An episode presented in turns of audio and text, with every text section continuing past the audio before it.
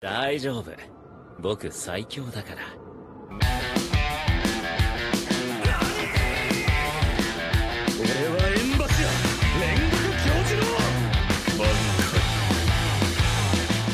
Sejam bem-vindos a mais um episódio do Não Desanime, o seu podcast semanal de animes com opiniões completamente enviesadas. E quem somos nós? Eu sou o Thiago, e comigo o único sobrevivente humano de Shibuya, Rafael. Thiago, vou mandar real, cara. Acho que eu nunca fiquei tão feliz de transporte público atrasar. Ninguém quis tanto que o metrô atrasasse na vida, né? Pois é. É isso aí, gente. Hoje a gente vai falar sobre a segunda metade da segunda temporada do Jujutsu Kaisen, o arco de Shibuya, o, o tão aclamado arco aí que tava todo mundo esperando, né? Que falaram que era o melhor arco de todos os tempos do Shonen. É, exatamente. E hoje a gente vai discutir se realmente é, se não é, as nossas opiniões aí. Vou também comentar um pouquinho algumas comparações com o mangá, né? Porque eu já li o mangá a partir dessa época. Mas antes da gente fazer tudo isso, não esquece de seguir a gente lá no Instagram, no Não Desanimecast, e nos seus agregadores de podcast favoritos. É isso aí, vamos começar. Bora lá.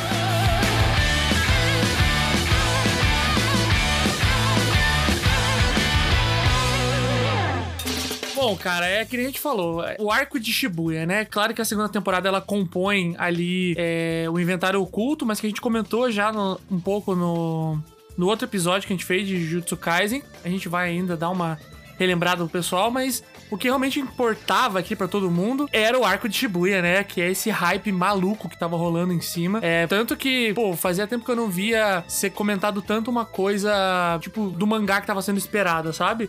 A gente sabe de outras obras, de coisas que o pessoal tava esperando. Digo, por exemplo, One Piece, quando começou o ano, né? Quando tava a luta, a luta contra o Kaido e tal, o pessoal tava muito hypado pra isso, mas tava sendo uma construção e tal.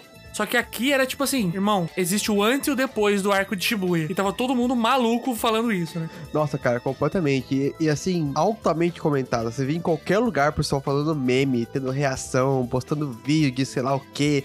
Você ah, rolava um episódio, 30 segundos depois tinha algum, algum vídeo do TikTok, ou YouTube, ou Instagram, ou sei lá o quê, falando aconteceu tal coisa, sei lá o quê, ou mostrando a cena que aconteceu e o pessoal ia comentando em cima. Você, se você não viu, não tinha visto o episódio, você basicamente não existiu. Não existe mais. Então, É, vo- você foi um. Você foi um público pa- passivo, né? é, isso aí. Tem um fumante passivo. Não tem como, cara. Se você tem qualquer rede social aí, principalmente, sei lá, TikTok e Instagram, você viu alguma coisa. Não tem como, cara. Porque realmente era, eram cenas inteiras, era muita reação, era muito vídeo, comentário. O pessoal pirou, assim. Fazia tempo que eu não via uma reação tão explosiva de um arco inteiro, né? Porque até no, no Demon Slayer, quando rolou o fatídico episódio 11 lá, que todo mundo ficou louco, e depois ali na segunda temporada, a luta, né, que teve, rolou bastante disso, né? Muitas cenas, né, sendo postadas e tal. Só que eu acho que era mais por conta do impacto visual do que realmente da história ali, né? Do que tava acontecendo dentro do anime. E aqui não, né? Muitas vezes, por mais que ele seja lindo e tinham cenas absurdas, muitas das reações que eu vi eram de cenas específicas, mortes de personagem e tal. Então é legal de ver como que tudo isso se uniu, né? Sim, pô, e é, é o que você falou. Geralmente foi de um episódio, uma cena, uma coisa. Aqui foi um depois do outro, cara, sem dó nem piedade. Então É. não tinha como não É fazer esse episódio de encerramento pra juntar tudo e tentar tirar algum sentido dessa, dessa viagem que foi a segunda temporada. Exato. Bom, então, não sei se já ficou óbvio, mas avisando pra todo mundo que esse episódio vai ser 100% com spoilers, né? A gente vai comentar todos os acontecimentos do, do arco de Shibuya. Que nem eu falei, a gente vai passar um pouquinho rápido ali pelo inventário oculto, então. Se você realmente não viu nada da segunda temporada, assiste ela e depois vem, vem ouvir o episódio. Se você quiser saber o que, que a gente acha de Jujutsu Kaisen lá da primeira temporada, a gente tem um episódio também que a gente fala sobre Jujutsu. Então assiste lá também, no finalzinho dele a gente fala também do inventário oculto. Então você pode assistir lá, se preparar, ver a segunda temporada, aí volta pra escutar aqui com a gente. É isso aí. E pra, pra quem tá preocupado com questão de mangá, a gente não vai falar aqui de absolutamente nada que aconteceu depois do Isso. final do, da segunda temporada, tá? Então não se preocupem com isso. Exato, exato. O máximo que eu vou fazer é umas comparações, mas de coisas que já aconteceram, né? Eu não vou. Não vou estragar a experiência de É, ninguém, não. segura aí, Thiago. Pode deixar. Então bora lá.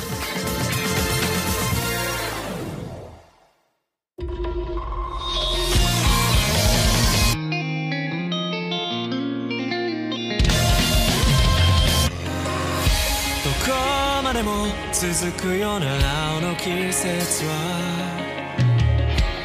É, então, vamos fazer um recap de flash aqui do inventário oculto, pra galera só lembrar mais ou menos do que, que rolou, pra gente partir ali de, de Shibuya. Sim, porque eu acho assim, ó, eu queria colocar essa parte aqui, é, até falei, acho que foi eu que botei da ideia de fazer o, o recap do inventário oculto, Uhum. foi porque eu ganhei uma apreciação completamente nova por esse arcozinho, depois de assistir a segunda temporada. Uhum. Cara, ela veio no momento exato que precisava. Teve alta, vários momentos, detalhezinhos, coisas ali que aconteceram, que elas vieram num ponto que se tivesse sido mais pro começo do anime, cara, e agora a segunda temporada trouxe essas de volta, eu não ia lembrar, na moral. Sim.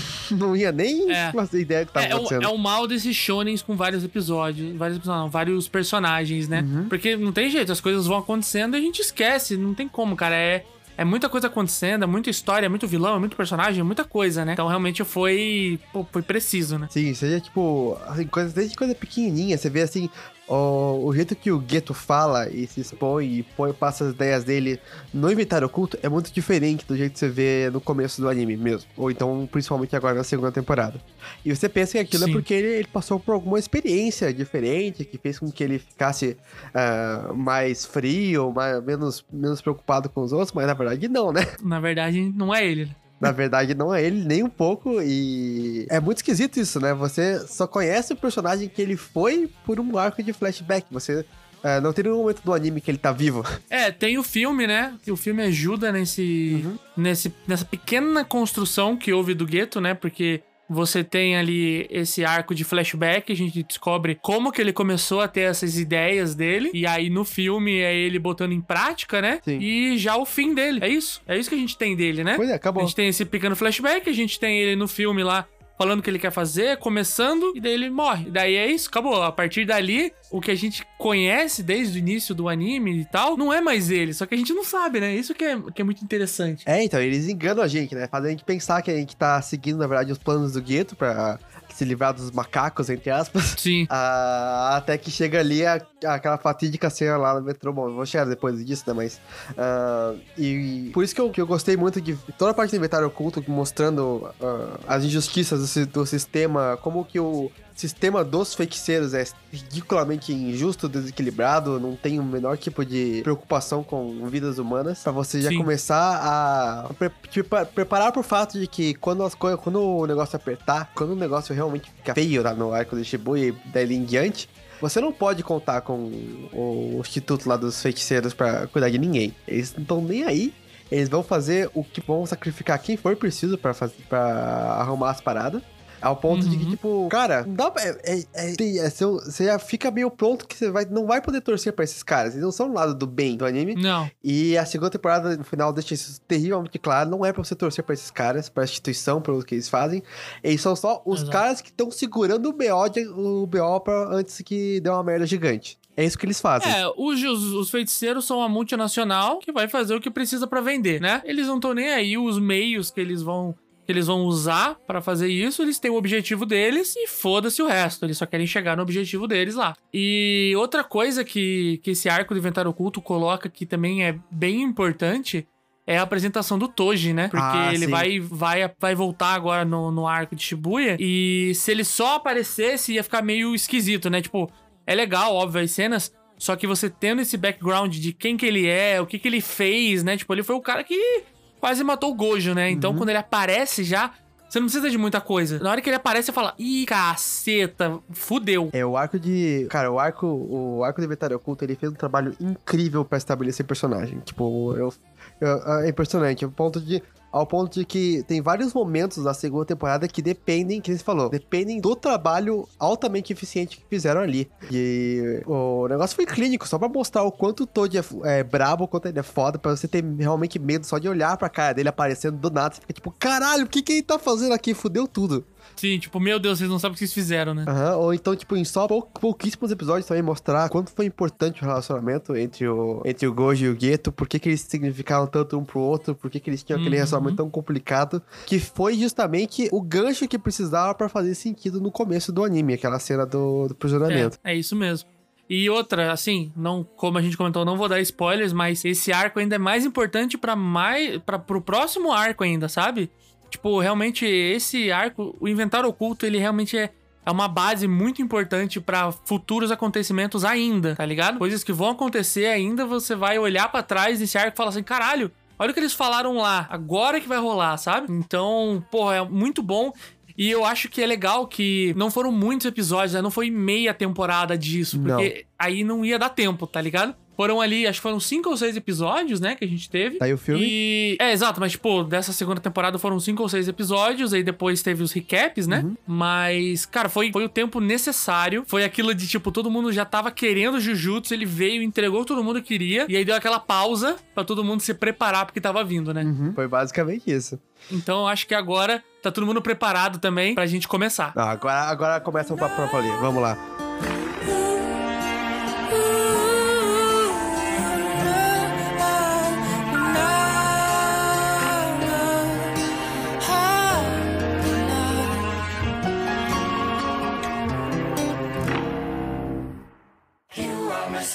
O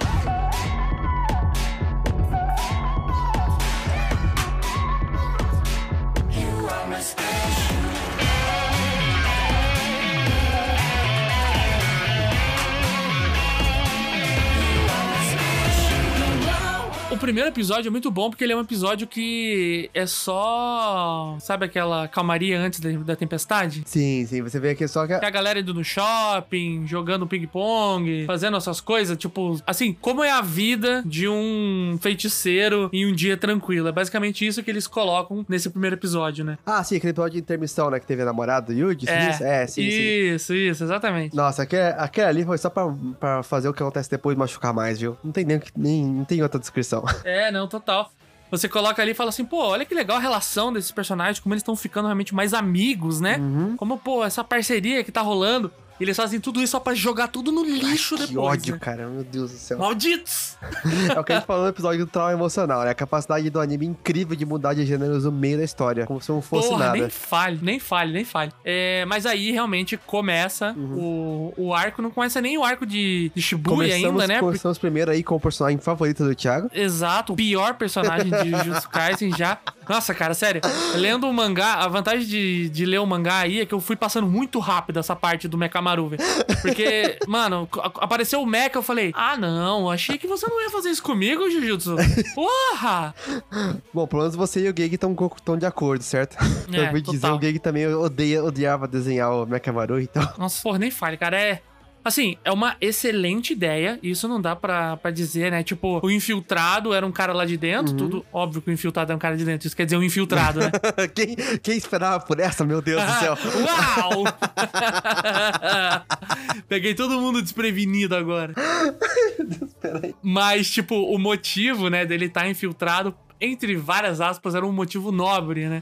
E assim, é algo que foi muito bem apresentado antes na história. Então eu achei Sim, que total. foi legal. Me lembrou até de um, um certo personagem de, de Invencível. Não quero entrar em detalhes aqui porque não quero dar spoiler de um negócio aleatório, mas me lembrou muito disso e por isso eu gostei. Sim, sim, sim, concordo. E, cara, é bom, né? Porque ele tem todo aquele crescimento, ele ficou guardando energia amaldiçoada pela vida inteira, subiu naquele meca maldito lá.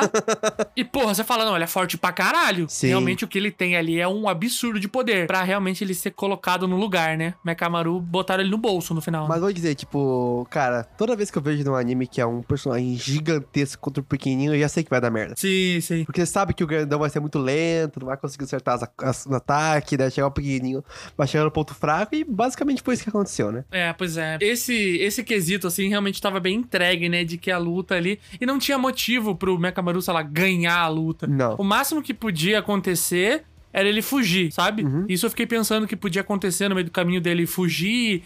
E daí é, até o plano dele uma hora, né? Pra ele ir falar com todo mundo, avisar lá o Gojo e tal. Só que daí ele fica cheio de vontade de matar e daí ele se O perde. Thiago ficou até, ficou até aliviado quando isso aconteceu. Nossa, imagina, cara. A hora que ele não fugiu e morreu, eu falei, é isso, podemos seguir em paz. Mas assim, eu acho que o, o- esse arco, além de, de toda a história bonitinha que aconteceu ali, mudou pra caramba de eu ver que no final das contas a, a Miwa queria visitar ele, cara. Aquilo machucou pra caramba. Mas enfim, o ponto que eu achei que foi clínico ali dessa, desse arco inteiro foi pra criar na gente a falsa sensação de que que o Ju- Jujutsu Kaisen ia fechar o arco dos personagens que ele vai matar. Uhum, então, tipo, ó, uhum. tá aqui o personagem, tá aqui pra aquele, o propósito de Ele vida fez dele. o que ele queria, né? Ele fez o que ele queria e agora eu vou matar ele. Dá um senso de segurança. Que você pensa assim, Dá, ah, dá. beleza, então vou ter uma preparação emocional antes de alguém morrer. Filho da puta. Mais fundo. Exato. É, e também ali já, final desse episódio, começo do próximo, aí realmente chegamos no bairro, né? Ali na, no- na estação de Shibuya, ali em toda aquela região. No Halloween, Uhum. que começa, né? Barreira atrás de barreira, aí começa a sugar o, pessoal. E, cara, eu acho muito da hora, porque, sei lá, fazia tempo que eu não via um, um início de arco assim tão. Eu, quero dizer bem feito, mas, sei lá, ele é muito legal visual, assim, tipo, o storytelling que tá rolando ali no meio, sabe? Não parece o início de um filme? Tipo, começa a fazer, fechar as barreiras, eles começam a falar, ó, pede pro Gojo vir, todo mundo começa a chamar pelo Gojo aí, porque daí talvez libere. Aí começa a sugar as pessoas, aí notícia na televisão, sabe? Tipo, cara, é uma direção muito foda. É bem cinematográfico, assim, tanto quer dizer. é, total. E desde a da narração no comecinho, falando assim, ó, nesse dia começou o incidente de Shibuya, assim, fica tipo, nossa, vai rolar muita coisa aqui. É, Uhum. Mas assim, ó, vamos, já que você tocou nesse assunto, eu quero, eu quero mandar pra você a pergunta difícil de responder. Diga. Me diga, fa- manda, manda a verdade, eu quero honestidade aqui, hein? Tá bom. Você entende as barreiras de Jujutsu Kaisen? Não, tá bom, eu só queria confirmar isso. ó, vamos lá. Vou, vou botar o que, que eu acho Aham. e o que eu entendo por um mundo aí, certo? Certo, certo, manda aí. Você pode fazer uma barreira, certo? Então, tipo, as pessoas que estão fora da barreira, que são, sei lá, humanos, eles vão olhar por essa barreira e vão ver lá dentro como se fosse uma versão do que é aquilo, tá Uhum. ligado? É tipo uma cortina, né? Isso. Beleza, ok. Aí, se você coloca condições nessa barreira, ela pode ficar mais forte, tá? Isso, isso, faz Foi sentido. Isso que, eu, isso que eu entendi também. E aí, você pode colocar outras condições de tipo assim: tais pessoas conseguem entrar, mas tais pessoas também não conseguem sair. Então, tipo assim, é quase aqueles é, enforca-gato, assim, sabe? Que você consegue puxar, mas depois não Aham. consegue soltar.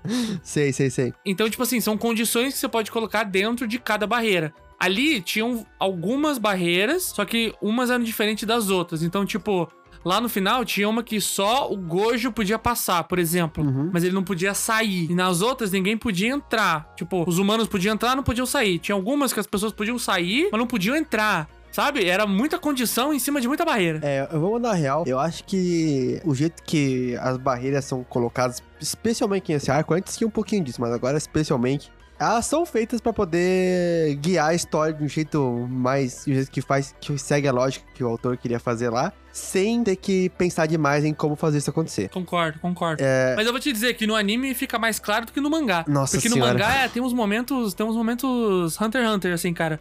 É, porra, bloco de texto, cara. Caramba. Ah, nossa senhora, eu era tipo. Ah, a condição disso daqui acontece e tal. Se você fizer tal coisa, tal coisa acontecer, eu tava. Ah, irmão, quer saber? Eu vou avançando. Se eu entender, eu entendi, senão eu jogo no YouTube, velho. Alguém entendeu. É, porque assim, vendo toda aquela história, eu fiquei, eu fiquei olhando assim, tá, talvez até faça sentido, mas deve ter algum jeito mais fácil de fazer isso. Não é possível. Esse não é o jeito mais fácil de fazer isso. Eu, eu me recuso Não. a aceitar isso. Não, mas, mas enquanto você for assistindo o Jujutsu e você, se você lê o Jujutsu, você sabe que ele nunca vai pelo que é mais fácil. Tá certo. Vai ficar cada vez mais complicado. Ai, que delícia.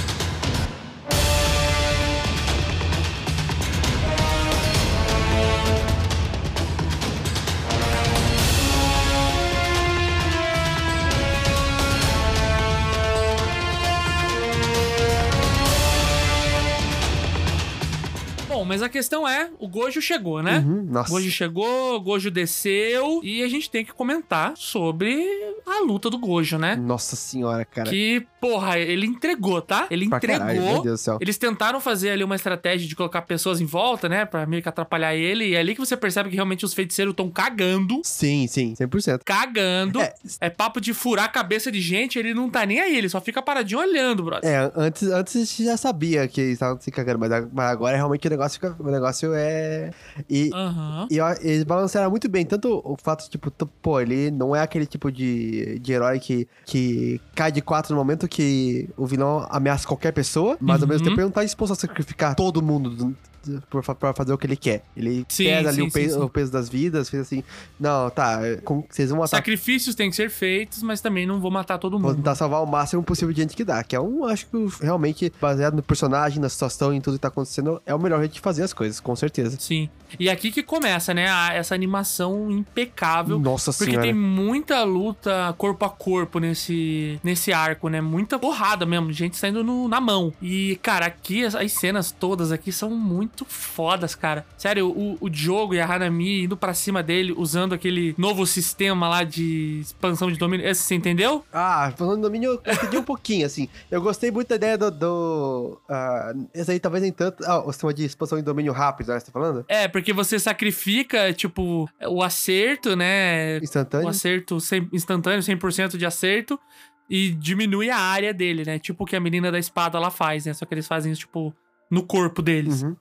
É, assim, eu acho que. Eu, eu tô achando legal, por enquanto, o jeito que eles estão expandindo, só a parte de expansão de domínio. Eu gosto muito da ideia do domínio simples. Uhum. como um jeito de lutar de volta, porque ah, o anime continua fazendo um negócio que eu achei que era muito difícil, que é pegar, fazer com que cada expansão de domínio seja extremamente significativa, seja um, um negócio monumental que acontece na história, mas ao mesmo tempo é algo que você consegue, naquela circunstância, naquela situação, dar um jeito de não, não morrer pra aquele negócio. Os Sim. heróis dão, os feiticeiros dão algum jeito de escapar, de não dar, não perder completamente pra aquilo ali, mas ainda assim é um evento monumental.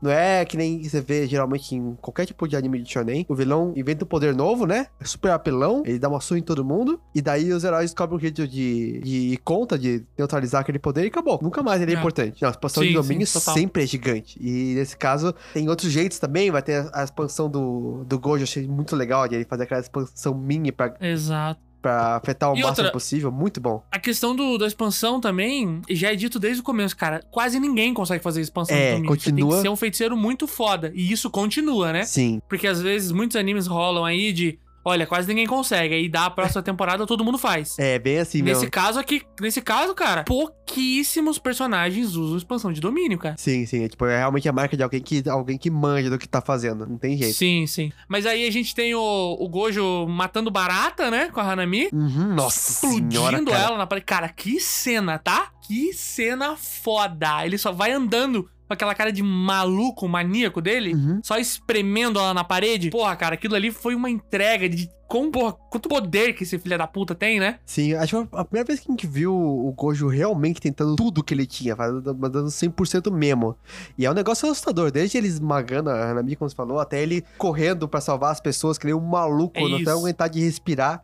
Você vê que o cara realmente consegue fazer coisa pra cá, ele não é só papo. Exato, porque daí, né, tem a cena. Nossa, cara, o que é essa cena, né? Do metrô chegando com todo mundo dentro, se transformando, morrendo, virando Uhum. aqueles seres de alma transfigurada e saindo pra cima. E ele simplesmente faz aquela expansão de domínio de 0,001 segundo, sei lá quanto tempo que ele faz, né? Uhum. E mesmo assim a galera ficou um mês desacordado, né? Não, é. Você vê que o negócio tá. A, a- que o negócio, a situação inteira tá arriscadíssima. Que o Marrito é. é pra lembrar a gente que o Marrito tem um poder ridículo, Nossa, é absurdo, muito roubado, no pra cu, cara. caramba. É muito roubado. Ah, e que tá todo mundo correndo atrás pra tentar evitar que qualquer coisa que ele toque, que ele toque se desfaça. É, é exatamente isso, cara. É exatamente isso. E claro, pra, ter, pra terminar de tudo isso, o jeito que eles finalmente conseguem pegar o hoje. Porque, assim, ó, outra outro exemplo de, pra mostrar o quanto o Jujutsu Kaisen é confortável ao redor de clichês, né? Tanto aceitando alguns como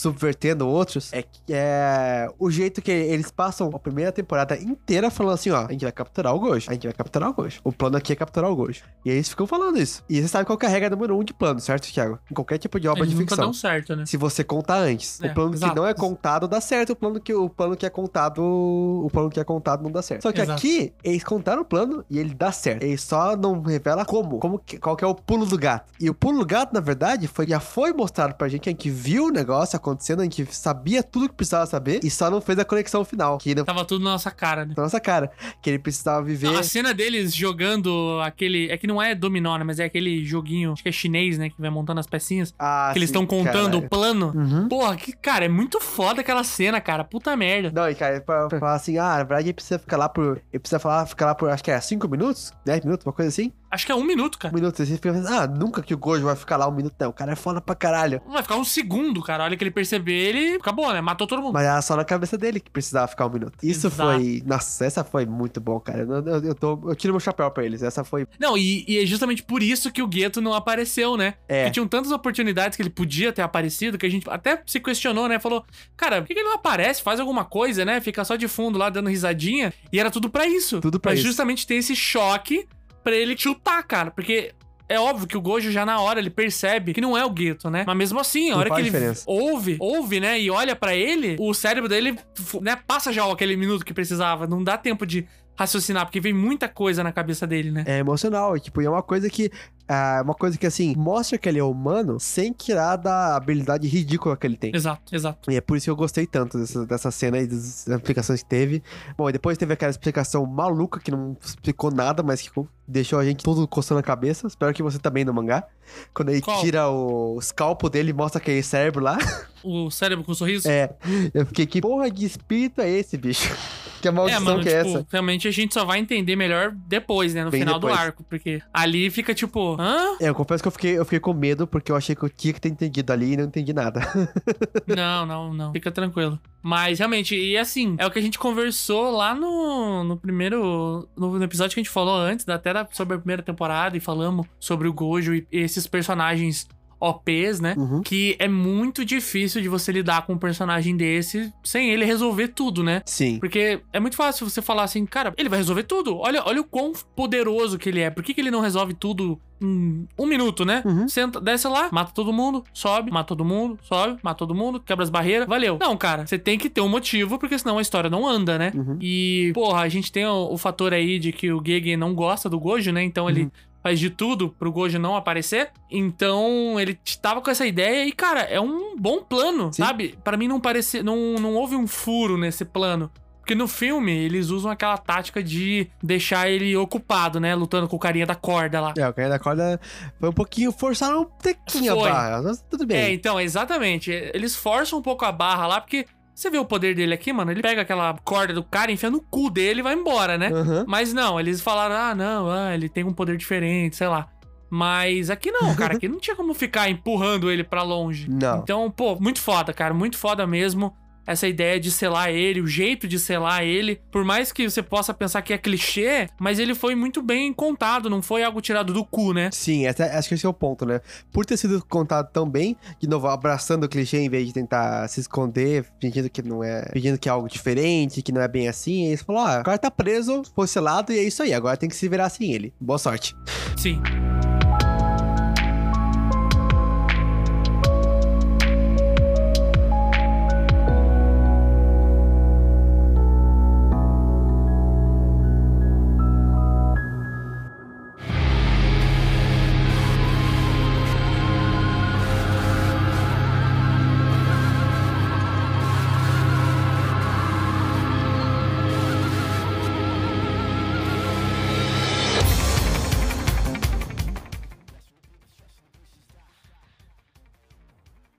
Bom, vamos agora para uns outros assuntos além de, de Gojo, senão vai ser um episódio só do Gojo aqui. É, um dia vai rolar, mas ainda não. Exato, exato. Que é o resto do pessoal chegando em Shibuya, né? Então eles vão entrando ali no- nos andares. A gente tem a aparição ali da Mei Mei, do Ui Ui, né? O, a irmã mais velha e o irmão mais novo. Família com melhor, melhor ideia pra nomes que eu já vi. Nossa, nem fale, cara. Mas que, porra, ela dá pra ver que ela é forte pra caralho, né? Já de cara, dá pra perceber que ela é muito foda. Ah, desde antes você já sabia, né? Do filme você olhar pra ela e falar: Meu Deus, essa, essa Ah, mulher é, aí é verdade. Essa mulher aí é braba, não tem jeito. É verdade. E a gente tem a primeira luta do Yuji, né? Que é ele lutando contra aquele gafanhoto. Uhum. Que eu vou dizer que é a única luta que é melhor no mangá do que no anime. É, eu ia falar que o pessoal não gostou muito no, no anime. Eu acho normal, tipo, eu esqueci muito dela depois, depois que assisti, pra ser É, mas eu acho que é por isso, sacou? Porque no mangá é muito legal, porque é a primeira luta que a gente vê do Yuji depois de muito tempo, sabe? Aham. Tipo, ele tá, tá treinando, ele tá seguindo lá com a vida dele. A gente não sabe o quão poderoso que ele tá, tá ligado? Uhum. E no mangá isso fica bem claro, assim, porque ele. o- dá pra ver que o gafanhoto chega a um ponto que ele fica com muito medo do Yuji. Ah, tá sim, ligado? Ele sim. fala: caralho, esse cara, ele é outro nível completamente, velho. Eu tô fudido se eu continuar aqui, sabe? Aham. E a gente tem isso acontecendo até no anime, só que eu senti que eles cortaram bastante. Claro que pra muitas coisas depois eu não vou ficar aqui reclamando, falando, tem que ter mais luta com o gafanhoto. Não, foda-se o gafanhoto. Porra, por favor, né? Uhum. Mas é a única luta que realmente ela tem mais impacto, assim, no mangá do que no anime. Se fosse pra estragar uma luta que fosse essa, certo? Ah, é, exatamente. Foda-se o gafanhoto. E. Não, e, pô, aí que não ficou, não ficou sem ver a luta do Yuji. Vamos, vamos, vamos concordar aqui. Meu Deus, como esse menino lutou essa, te- essa, temporada. Socorro! Lutou, lutou, lutou. Mas, mas acho que antes da gente seguir pras próximas, é legal da gente comentar que o Gojo é selado, então. Aí ele sai gritando, né, que o Gojo foi selado. Claro, bem ao estilo Muito foda. Muito foda aquela cena. E aí que começam os coadjuvantes a entrar em ação, É, né? entre, entre aspas, já tinha falado disso antes, acho que no, interlude, mas essa temporada achei que sof- sofreu bastante da história do, tô che do probleminha do tô chegando. É, é isso aí. Assim no vídeo, tô quase, tô quase, tô andando aqui, tô perdido nesse, nesse bairro minúsculo do Japão. Não, então, é um- bairro razoável do Japão aí. Mas os caras os cara ficam 20 Pô, mas pra episódios. galera que pula de prédio em prédio, É, fica 20 episódios indo de um ponto ao outro do mesmo bairro do Japão até a- a- aparecer- chegar a hora que eles têm que aparecer, mas tudo bem, acontece. Que é muito bicho matar, né? Provavelmente mataram um monte de bicho fora de cena que a gente não Uhum, viu. Sim, sim. É, mas aos pouquinhos vai apresentando os personagens das lutas dele. Das lutas dele. Exato, exato. Assim, tem a, a luta ali, tipo, apresenta o, o par de, de feiticeiros lá que não faziam nada enquanto o Gojo tava vivo, né? Aham. E depois eles são apresentados, a mulher lá que, que reencarna pessoas no filho dela, no neto dela. E o outro malandro lá que tem um poder legal, né? Quanto mais forte você bate, menos efeito faz, né? Tipo, ele faz uma balança, né? De quanto que ele vai se defender de cada ataque, Assim, né? das maldições, aham. É, e, Isso. e é muito legal o jeito que eles bolam pra ir pra, pra ganhar dele. O, cara, o personagem, o personagem é meio esquisito, não vou negar, mas tudo bem. Sim. A luta, o jeito que eles resolvem a luta é muito legal, que eles têm... Não é só questão de atingir o mínimo possível, certo? Eles têm que ficar alternando Sim. ali os ataques fracos e os fortes pra poder realmente superar as defesas Dá dele. dano nele, Isso, né? isso eu ach- achei legal. É, a dinâmica do Yuji com o Megumi aqui tá muito legal, né, cara? É, é muito da hora eles lutando juntos. Pô, pra caramba, cara. É, uma- é um negócio que eu sinto que não vai ter muito mais vindo pra frente e foi bom aproveitar enquanto pôde. Não vou, não vou dar opiniões sobre isso. Meu Deus. É, e aí tem o carinha da Toca, né? Que vai lutar contra a velhinha. Tadinho, Uhum. tipo, o poder dele parece ser até legal, mas toda vez que colocam ele em qualquer situação é uma merda, porque ela justamente invoca a porra do Toji. Ela tem essa ideia de jirico, né? De falar Nossa, assim: cara. hum, deixa eu pensar, quem que eu vou reencarnar no meu neto aqui? Ah, já sei. O cara que basicamente matou o Gojo. É. Vai dar tudo certo, vai dar tudo certo. Eu vou controlar ele com certeza. Porra, tapa na ser velha mais burra, né, cara? Ah, não, bicho. Na, na, na moral, eu. Sabe o que eu pensei quando eu vi isso aí? Hum. Eu lembrei de Naruto. Por mais que Porra, não seja. é? Porque eu pensei. pra- cara, pra mim, na minha cabeça, é isso que tinha acontecido quando eles começaram aquela putaria de jutsu de reinvocação. É, invoca um cara 20 vezes mais poderoso que você, o bicho vai sair fazendo o que ele tá afim, entendeu? É, e acontece, tá? Acontece? Ah, beleza, então. Acontece, acontece, porque realmente não tem como, né? Não tem como, não. E eu, o- legal ainda que o Toji, tipo, a ideia do Toji é que ele é tão ridiculamente forte que mesmo depois que a alma dele foi embora, o corpo dele ainda é tão forte que o- os feitiços não funcionam mais nele e continua ele fazendo... se sobressai, né? É. É. Porra, é, é foda. Mas essas lutas, elas são mais pra começar a esquentar o clima, né? É, no final das contas, o Toji tava lá mais pra causar, fazer um Isso. causa pro todo, que eu acho importantíssimo, porque o pessoal que me conhece sabe que eu não gosto de trazer personagem de volta, não suporto Uhum. quando eles fazem isso. Pra mim é assim, ó, matou, mostrou o cadáver, acabou, entendeu? É isso. Deixa aí. É então, isso. ah, pelo menos até agora, o Jutsu Kaiden tá lidando com isso muito bem, ele apareceu lá só pra causar um pouquinho, nem teve... Que eu achei que ia ter toda uma catarse ali de ele, de ele o Megumi encontrar o pai dele, afinal das contas não foi nada disso. Foi só pra ver o que que é. Parece uh, os adolescentes pensando, mas quem que ia ganhar se ele lutasse contra o pai dele? É tipo isso, quem é mais forte, E né? invocasse os O coelhos que... Saitama ou, o Goku. É, e invocasse os coelhos que dão voadora. É, exato. Inclusive, o melhor personagem do, do segundo arco é o coelhinho da voadora, tá? Foda, não. Coisa da voadora, ele é, ele é pica. Meu herói, meu herói. Mas aí a gente tem a porra do personagem mais odiável, Opa. né? A porra do Haruto, Haruta. Mas o Diabo é forte, talvez o mais, mais o Diabo introduzido essa temporada, vai? Não, é que ele já foi introduzido antes, né? Mas ele é o mais... Tá bom, ele não é o personagem mais odiável, ele é o segundo personagem mais é, odiável. agora, agora eu concordo, beleza. Ok, o segundo personagem mais odiável. Mas esse, esse é aquele que você... Sabe aquele que você torce tanto pela morte Ele dele? é o mais socável. Ele é o mais socável, é isso. Essa é a palavra que eu queria, obrigado. Ele é o personagem mais socável. Ele é aquele personagem que você fala, vai tomar no cu, cara, toda vez que ele aparece. Porque ele, aqui- ele é um covarde, filha da puta. Esse que é o problema dele. Porque ele vai e mata os caras lá, os caras de terno, fica enfiando o bagulho pelas costas. Aí fica fugindo.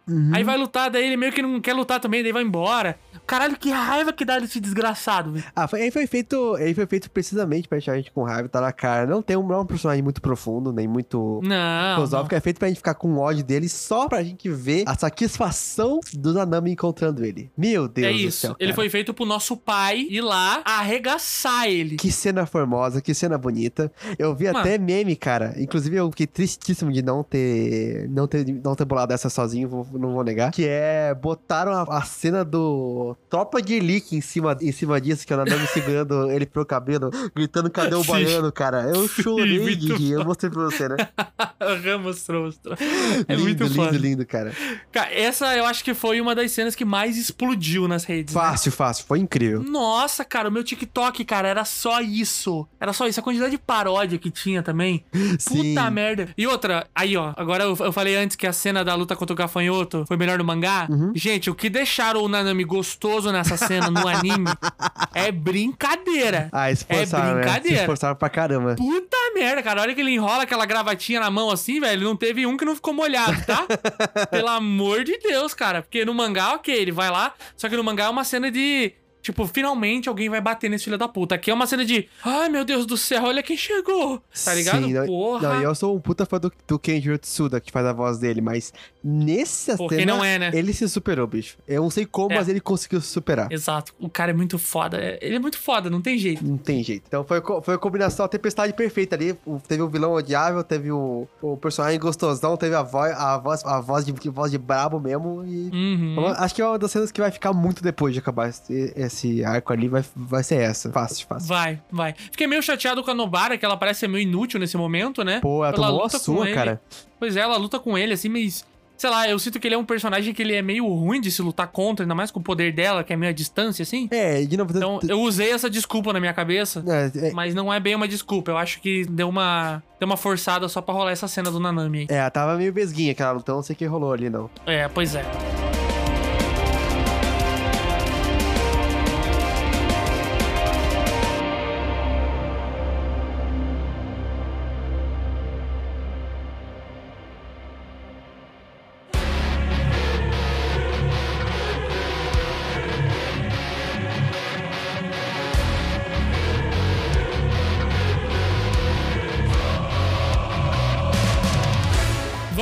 Mais uma luta do Yuji? Claro, manda aí. Yuji Choso. Nossa, que luta, hein? Bicho, que luta boa. Puta merda, cara. Eu acho que é uma das lutas em, em ambiente confinado mais foda que eu já vi em anime, cara. Sabe, tipo, eles lutando dentro do banheiro. Aham. Puta que pariu, com a água caindo, aí eles deslizam, aí desvia, escorregando, aí chuta. Aí ele usa um negócio lá no braço, daí, tipo, tem chance de ter trombose, mas o cara é foda pra caralho. É, eu- Pô, tem até. Ele mostra até o tanquinho pra galera ficar meio. "Ah". Eu acho que o Gege é aquele tipo de de escritor que quanto mais limitação ele coloca no pra ele, pra ele escrever uma cena, melhor fica, melhor fica o que ele escreve. Porque ali, pô, o, o Yuji, você vê principalmente esse arco, ele não tem nenhum truque maluco. Ele não tem um poder doido, ah, o seu, o seu Rasengan, o seu Não. ah, Getsuga Tensho, por aí vai. Ele é porrada, cara, é, é só no soco. E ainda assim, É. as cenas de luta dele são tão criativas, pelo jeito que ele usa o ambiente, que ele corre, vai pra lá e pra cá, e vê o quanto ele tá ferido, como que ele pode usar cada parte do corpo dele. É muito bem pensada essa parte. É aí que tem essa quebra do shonen tradicional, né? Aham. Em qualquer shonen tradicional, aí seria a hora de usar um poder secreto. Sim. Sabe? Porque, tipo, a hora que ele tomou o furo lá no fígado dele, que ele tomou aquela última porrada, aquele ia ser o momento que ele ia despertar uma fúria, que ia despertar alguma coisa. E aqui não, ele simplesmente perde a luta. Acabou. Ele perdeu a luta. Simplesmente. E você fala, você fica tipo, caralho, meu irmão, o cara é o protagonista, forte pra caralho contra o gafanhoto lá, veio botando mó banca e perdeu. Isso, não, e não é nem contra o vilão principal, é só um, um dos Não. capangas do vilão principal, que é um, É, é. que é um cara que foi introduzido no final da primeira temporada ali, só pra ter uma Sim. rivalidade ali, e ainda assim ele ganha. E assim, outra coisa Exato. que é. Talvez não seja a única de Jujutsu Kaisen, mas acho que o Jujutsu Kaisen faz melhor que qualquer outro anime que eu já vi de Shonen. Que é assim, tá bom, ele tem o, o- meio que o, o poder apelão que salva ele do negócio. Só que você não fica feliz de ver o poder apelão chegando. Não. Ninguém quer ver o poder apelão. Porque quando chega, bicho, vai ser muito pior pra todo mundo. É, exatamente. E assim, cara, é, o Choso coloca aquele outro carinha lá, o outro camo lá, o da flechinha lá no bolso, né? Pelo amor de Deus. Nossa. Ele ensina pra ele como que se luta com sangue. Ah, fácil, fácil. Já falei, já falei, já falei que eu nunca fui grande fã desse camo aí. Acho ele um, acho ele um falso duas caras aí. Não curto ele, não. Ah, então é bom ter um, um outro personagem que usa sangue. Tanto é que depois ah, o Chozo até vira. Não vou falar do bem, mas ele vira. Ele tem uma leve redenção ali. E já virou. Já, já, go- já gosto muito mais dele agora do que do. Que do qual é o nome do outro? Esqueci até. É, alguma coisa Camo. É, eu não gosto do Camo lá. Muito melhor que o Camo. É, bom. Não, mas ele é um personagem ruim mesmo. e, pô, a gente tem a luta contra o Dagon, que daí é a luta de galera, né? Nossa, outra galera. E de novo que eu falei, né? Acho que muito legal como cada exposição de Robin é um negócio. É um, é um negócio monumental que acontece na cena. Você muda até o estilo de arte do negócio, muda como tudo tá acontecendo. sim. Não, e é legal porque o domínio dele é onde os vilões ficavam na temporada anterior, É né? verdade, é verdade. É a praiazinha que eles ficavam lá sentadinho, conversando e fazendo esquema deles. É o domínio do cara. Que faz todo sentido, no final das contas. Faz, total, faz total. Assim, eu, eu não esperava que o Dagon fosse tão forte quanto ele, quanto ele apareceu ser. Fiquei meio chocado, na real. Sim, precisou sim, da sim, galera sim. inteira. Porque ele, ele começa, né, bobinho lá, e aí ele revela a verdadeira forma dele, e aí o bicho pega, velho. E aí o bicho pega. Mas no final das contas, se olhar todos os eventos malucos que acontecem naquela luta, todo o jeito que eles se viram lá pra tentar fazer funcionar, lidando com. Não só com o trabalho em grupo, como também um trabalho em grupo com personagens em níveis de força muito diferentes um do outro, certo? Então, tipo, eles Sim, têm que sim. meio que fazer a máquina ajudar, só que ela não pode ajudar demais, porque ela é muito mais fraca que os outros. É. Então tem que fazer todo esse equilíbrio, planejamento bom pra caramba. Daí, de repente, o planejamento dá errado, porque aparece o Toji do nada. e, cara, cara. acho assim, que surra, hein, cara? Que Tá maluco? surra. Não, ele, ele Ha. foi, a, foi a prova máxima de que ele tá num nível completamente diferente. Sei. Tá mal, ele, ele quebrando aquele num chaco de três Aham. E, tipo, raspando no outro pra serrar e deixar ele pontudo. Meu Deus do céu, cara. Porra, que cena maluca é aquela, cara? Tá louco, velho. É, é, ele tá numa categoria assim que não, não, não encaixa, É né? que tá, eu, eu discordo um pouquinho. Eu acho que o. Se você olhar no, no grande esquema das coisas, o Toji não tá numa categoria só dele. Tem personagens que são mais fortes que ele e que provavelmente daria uma surra nele. Mas o jeito que ele é apresentado, o jeito que ele aparece na história, faz parecer que ele é absolutamente invencível. É, pois é. É, é, é usado E muito quem ele bem. é colocado contra É, também, então, né? Ele é colocado no lugar certo, na hora certa, pra ser o bichão mais brabo possível. Sim, sim. É, e eu só queria fazer um, um momento rapidinho aqui que eu acho muito da hora o poder aquele velho Zen lá. É legal. Que é dos frames, que ele congela o frame. Você gostou? Acho Você maneiro, gostou cara. do jeito que foi repre- representado no anime? Não muito. É. Achei meio, achei meio estranho, até porque realmente é foda, porque no mangá fica mais fácil de representar isso, né? Sim. Porque não tem nada se movendo de verdade, então fica mais fácil até de entender o que tá acontecendo, né? Porque não sei se o pessoal entendeu, ele quebra, tipo, o tempo em vários frames, né? acho que são 24 que ele Uhum. quebra ali, e ele escolhe um daqueles, puxa, e daí ele quebra ele ou bate em quem tá dentro daquele frame específico. Mas ele é meio complexo, assim. É, e você precisa meio que acompanhar ele nos frames pra poder lutar, Isso. com- lutar contra ele. Então, Isso, isso. o... a, a, vai ver ele tá usando 24 frames, só que como o anime também é 24 frames, ninguém percebeu.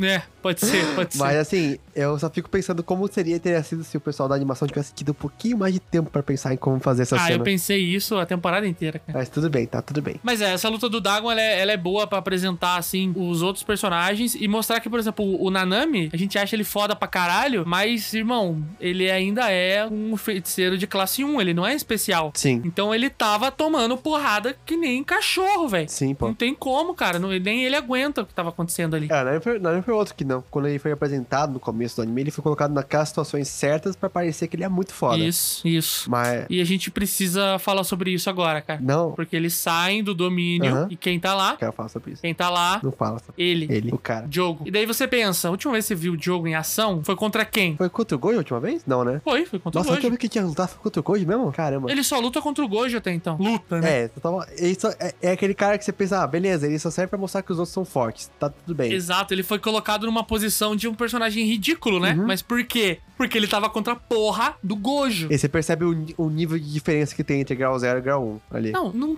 Especial, né? Especial, desculpa, grau, grau especial grau 1. Cara, não tem. não- assim, imagina, ele sai, ele só bota a mãozinha no peito assim, ó. Bah, acabou, acabou. Fim, finito. Cara, pra mim foi ver, foi tipo ver gameplay de, de jogador profissional, sabe? É, é tipo um, isso, um cara. COD, um Apex Legends da vida, pau, pau, pau, triple kill, acabou. Aquilo, aquilo ali era eu no, no Skyrim, quando eu já tava no nível máximo de Destruction. que eu entrava Sim. numa caverna e eu só dava bola de fogo em todo mundo. Foi isso aí. Era aquilo ali, velho. Era aquilo ali. Cara, é, você sente um revertério, porque você não tá pronto pra ver aquilo. É. Você, quando você termina de processar e acabou o episódio, tá na, tá na, no- na música de encerramento, já tá tipo, opa, calma, calma aí, volta a fita. Eu não, eu não processei isso ainda. Exato. É. Ele é, ele é muito. Ele é além, né? Ele é além, assim, e a gente realmente não sabia, não tinha essa escala, né? Porque, como ele só foi colocado contra o Gojo até então, parece que ele é um personagem forte, mas que não é tanto, né? Sim, e, Puta merda. E é, cara, é nesse ponto que, que, que acho que o Jujutsu Kaisen volta, ah, ele puxa de volta uma coisa que a gente já tá lá no começo que eu falei do, do Mekamaru, que é assim, ele cria aquela sensação de que ah, os personagens vão fazer, vão passar por alguma parte emocional antes de, de morrerem ou, se, ou sofrerem alguns danos terríveis. Cara, não. Aqui, Não. É, aqui é putaria. Você, se você bobear por um segundo, você pode morrer. Acabou. É, não vai ter nem, nem uma cena de você cair no chão morto. Não, não querem saber. E é muito legal, legal entre aspas, né? Muito do- dolorido, mas bem feito. O jeito que cria uma, uma diferenciação entre os, a morte dos, eh, dos mocinhos e dos vilões nesse arco do Jujutsu Kaisen. Porque os mocinhos, quase sempre nesse, ah, nesse arco inteiro, eles morrem muito rápido. É tipo, Sim. você pega meio segundo, se distrai ali, caiu no chão, já, já era, perdeu, não vai recuperar, não vai levantar, não vai ter outra chance. Ah, a gente vai falar aqui mais pra frente de outras pessoas aqui que sofreram um final parecido assim. Mas é muito instantâneo, então não tem tempo nem de pensar o que tá acontecendo, de ter alguma esperancinha se vai, tá de- vai voltar ou não, já era. E enquanto A diferença de poder é muito grande, né? é, enquanto isso, os vilões, mesmo com a diferença de poder grande, eles demoram pra morrer. Eles apanham muito, Uhum. eles fogem, eles dão um jeito de escapar ali, de regenerar, de fazer alguma coisa.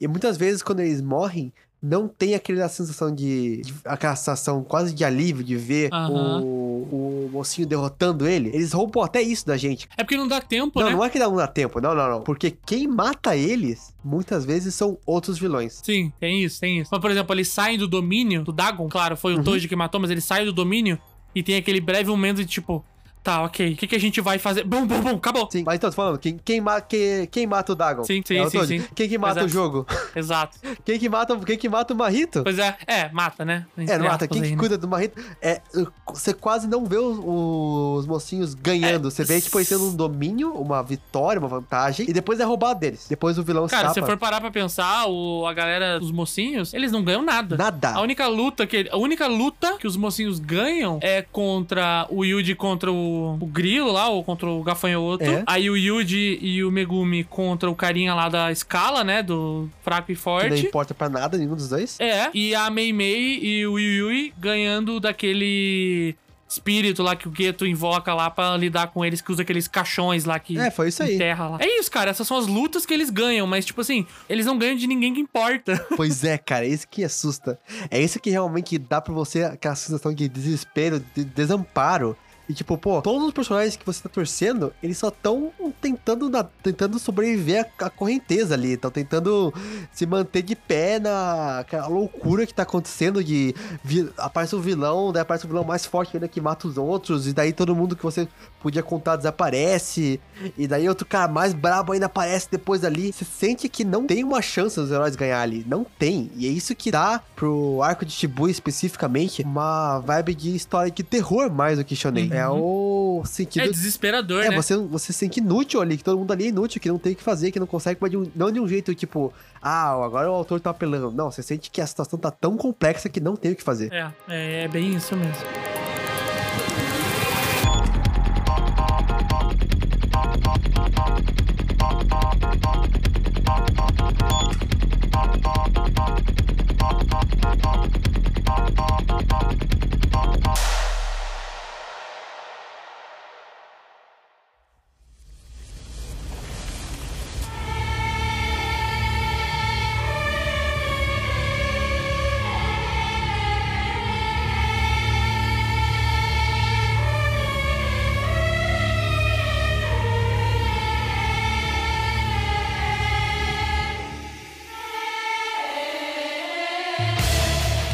Vamos falar então de desespero? Vamos, meu Deus do céu. Porque o Yuji, como a gente falou, perde pro Choso, né? O Choso lá abre um buraco nele. Inclusive tem aquela cena, né? Dele tendo aquela. Tipo um flashback em que daí muda a proporção da tela de 4 pra 3, 4 por 3 e fica meio anos 90. E ele tem Ah, aquela, sim, aquela sim. memória dele comendo com os irmãos lá, dando macarrão na boca.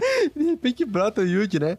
Sim, que assim, é uma cena parecida com a que rola com o, o Todo, né? Do Yuji com o Todo. Que ele meio que implanta uma memória na cabeça deles. E assim, olha, eu vou te falar, Hum. não sei ainda o que, que é isso. Porque não é tipo uma coisa. Não é como se fosse uma palhaçada sendo feita. Porque tem Não, impacto aquilo é direto neles. Tanto no Todo, que fica com a história lá de Best Friend. Porque ele tem toda aquela vida escolar com o Yuji na cabeça dele. E o Choso não mata ele e depois ainda fica todo traumatizado, sentado lá, e no final ainda vai lutar contra, né, o vilão. Justamente por causa disso, por causa dessa memória implantada. Mas então, peraí, calma aí, calma aí. Você acha que o que o, o que o Choso passou e o que o Todo passou teve a mesma fonte? Eu acho que sim. Porque foram memórias Olha implantadas. só. Não, eu entendo, mas é que pra, pra mim, o. Pra mim foi. A, a do todo foi só o todo sendo todo, entendeu? Sendo meio doido da cabeça. Não, cara, porque ele pode ser meio doido da cabeça. Mas eu acho que não chega nesse ponto de, tipo, ter uma foto do Yuji no colar dele de sacanagem, sabe? Entendo. Pra, pra, pra mim era, mas ah, eu entendo agora. Agora tá falando Porque até que faz são, sentido. são coisas que elas são meio equivalentes quando elas rolam, sabe? Tipo, Sim, sim. o, a situação que elas acontecem no meio de uma batalha que o Yuji basicamente perdeu, né? No, no contra o todo lá, ele tinha tomado um chute na cabeça lá. Tava indo pras cucuia. E aí tem esse momento que entra uma memória na cabeça dos dois que faz eles, tipo, lembrarem do Yuji como alguém muito querido pra eles. Então você tá falando que você acha que o final do mangá vai ser o Sukuna falando: Nossa, o que eu tô fazendo? Você é meu irmão esse tempo todo. E daí exatamente todo isso que vai se abraça acontecer. e fica feliz? É exatamente isso que vai acontecer. Genial, cara. Dia de gênio. exato, exato. Mas eu acho que é isso, cara. Pra mim, para mim é isso que rola. Cara, é, é muito interessante isso. Eu, acho que a gente não, não viu bastante ainda pra compreender realmente o que tá acontecendo ali. Mas talvez quando É. aconteça, a gente ia parar e pensar, putz, era isso, claro. Pois é, é, não, sentido." eu digo isso, tipo, por vídeos que eu vejo aí no TikTok, no YouTube, que seja, né? A galera Uhum. conversando sobre isso, mas meio que ninguém tem certeza, né? Então, eu vou nessa onda, porque pra mim é isso, porque são situações muito parecidas e o que acontece é Uhum. muito parecido, né? Tipo, pra mim não ia fazer sentido essas duas cenas acontecerem é, com personagens completamente diferentes, mas com um resultado final igual, sabe? Sim, sim. Não é por acaso pra mim. É bem interessante isso. Eu não tinha pensado, não tinha pensado, mas da hora. Bom, então vamos voltar Ah. pro desespero? Vamos, vamos. Então- Pode mandar. É isso, Sukuna volta. As meninas lá vão lá dar os dedos pra ele, né? Enquanto. Que ideia, que ideia de gênio, Nossa, ideia incrível. nossa, cara. Não, é, é bom. Vamos, vamos. Não dá pra acreditar que na cabeça delas, por algum momento, elas falaram: já sei. e se a gente pegar aqui todos os dedos que a gente tem, acho que elas tinham, sei lá, 11 dedos ainda, sabe? Tinha uma porrada de É. dedo. Vamos mudar tudo isso lá pro Yuji que tá desacordado, né? E daí o Sukuna aparece e se liga, se liga, se liga na minha ideia. se liga. A gente vai falar pra ele matar o Gueto e ele com certeza vai fazer isso. Porque ele é do bem. Não, a gente não vai falar, a gente vai cobrar dele. É, a gente vai. como pagamento pelo exato. que a gente fez. A gente vai tentar fazer uma troca com ele, porque ele é um cara do bem. Puta merda, cara. É dois Ah. segundos pensando, né? Ah, claramente foi um caso de re- redes sociais ter apodrecido o cérebro. Foi. Elas estavam muito no celular. Muito no celular, daí é, é tudo que nossos pais avisaram pra gente, né? Isso, é exatamente. E. Mas. É, daí o que importa é que serviu pra mostrar. Pra fazer assim, porque ah, o- outra coisa que eu acho muito legal da, da- do Sukuna é que assim, eu não sinto que ele é um personagem que ele volta pra cena, Uhum. ele volta a aparecer. Toda vez que ele aparece, ele é introduzido. É isso. Tem, tem uma introdução, É tem um trabalho, tem a música, tem a reação dos personagens. É tipo, é como se ele tivesse aparecido pela primeira vez no anime. É como se ele tivesse sido invocado. Invocado, isso. E você sente aquele esforço pra mostrar, cara, você tem que ter um cagaço quando você vê esse cara. Total, total. E assim, o clima que eles colocam no anime pra isso. Até porque tem a vantagem de ter música, né? Ter aqueles takes assim Uhum. próximos. Puta merda, de arrepiar a hora que ele aparece, velho. E você tá junto com todo mundo, cara. Você tá se cagando, falando. Vai dar uma merda do caralho agora. Porque além dele aparecer, não é tipo quando o Yuji a primeira vez lutou contra aquele demônio especial lá, aquela maldição especial. Aí ele aparece, ganha e depois tipo, ele vai lutar contra o Megumi, mas ele meio que não tá Ele tá meio que vendo qual é. Não, mano, aqui ele já tá com uma porrada de dedo, tá ligado? Ele tá quase completo, digamos assim. Sim. E, mano, você vê pelo jogo, né? Ele acabou de exterminar uma galera e a hora que ele chega perto, ele tá suando frio, assim, ele tá cagando na calça. Você fala, nossa, velho. Já voltou pra função. É, o que, que, que, que vai acontecer, mano? Aí as duas burras lá fazem, tentam fazer aquela troca. Isso, assim, porra, a cena dele arrancando a cabeça da primeira menina. Nossa senhora. Brutal, começou- tá? eu acho que começou antes, quando ele arranca fora metade da cabeça do jogo. Porque ele só ajoelhou não, com um joelho, né? ele não se ajoelhou bastante, cara. Como assim? A- Como que o cara bola umas ideias dessas? De momento que você vê, você percebe, tá, esse é o tipo de cara que se você respirar errado, acabou. É isso, é isso aí. E ainda assim, elas veem isso e pensam, não, vamos continuar com o plano. É, elas vão no já sei. E se, porra, puta merda. Meu Deus do céu. E aí acontece o que acontece, elas são despedaçadas. Despedaçadas. Porque na segunda menina lá, ele corta metade do rosto. E só vai aparecendo aquele, aquela, aquele vãozinho. Vários Nossa. quadradinhos, assim, ó. E carne moída. Cai moída. Mano. Ela virou, a menina virou um quebra-cabeça, bicho. Mano, é, é só juntar e jogar um creme de leite, ketchup e estrogonofe, velho. Caralho. Feito isso, né? Daí nós temos a, fatídica luta do jogo versus o Sukuna. Ah, O que dizer essa luta? Mano. Não sei nem por onde começar. Vamos começar aí- pela animação dela? É, acho que a animação é um bom começo. Que. Bicho, eu não sei o que os caras fizeram. Deve ter, deve ter virado umas três. Uma, umas três latas de Red Bull por Mano, hora. eu não sei o que, que eles usam, cara. É algum tipo de. É tipo rebite de caminhoneiro, sei é, lá. mano, sei lá o que, que eles estão usando, porque. Porra, vai se fuder, cara. Tem uma hora que o Diogo pega dois prédios com duas mãos de lava, assim, ó, e bate Aham. no meio. Porra! Porra! É, sensação de escala, de você ver tudo sendo. tudo A cidade. Parece que a cidade inteira tá despedaçando com cada coisa que eles fazem. E. de impacto que tem em tudo. Hum, tipo, o mapa parece que tava treinando todos esses anos pra fazer essa cena, especificamente. Não tem outro jeito de descrever. É bem isso mesmo. E, pô, é uma, é uma luta muito foda, né? Porque ele fala, ó, se você conseguir acertar um golpe em mim, eu te obedeço. E ele não Aham. consegue. Ele não chega nem, Nem perto, perto. nem perto.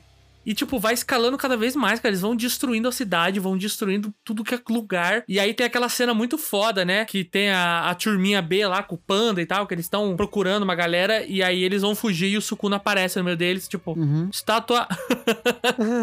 E, cara, Vocês- o pessoal obedece, né? Porque eles não, eles não são burros. Exato, aí tá vendo aquele meteoro e eles. Vocês só mexem quando eu falar. Puta que pariu, velho. Que cena é essa, velho? É, você, você fica com o coração na mão, não tem jeito. Nossa, Não e aquele meteoro jeito. vindo e eles, tipo, mano, talvez seja melhor a gente tomar o impacto do meteoro do que contra o Sukuna agora. Uhum.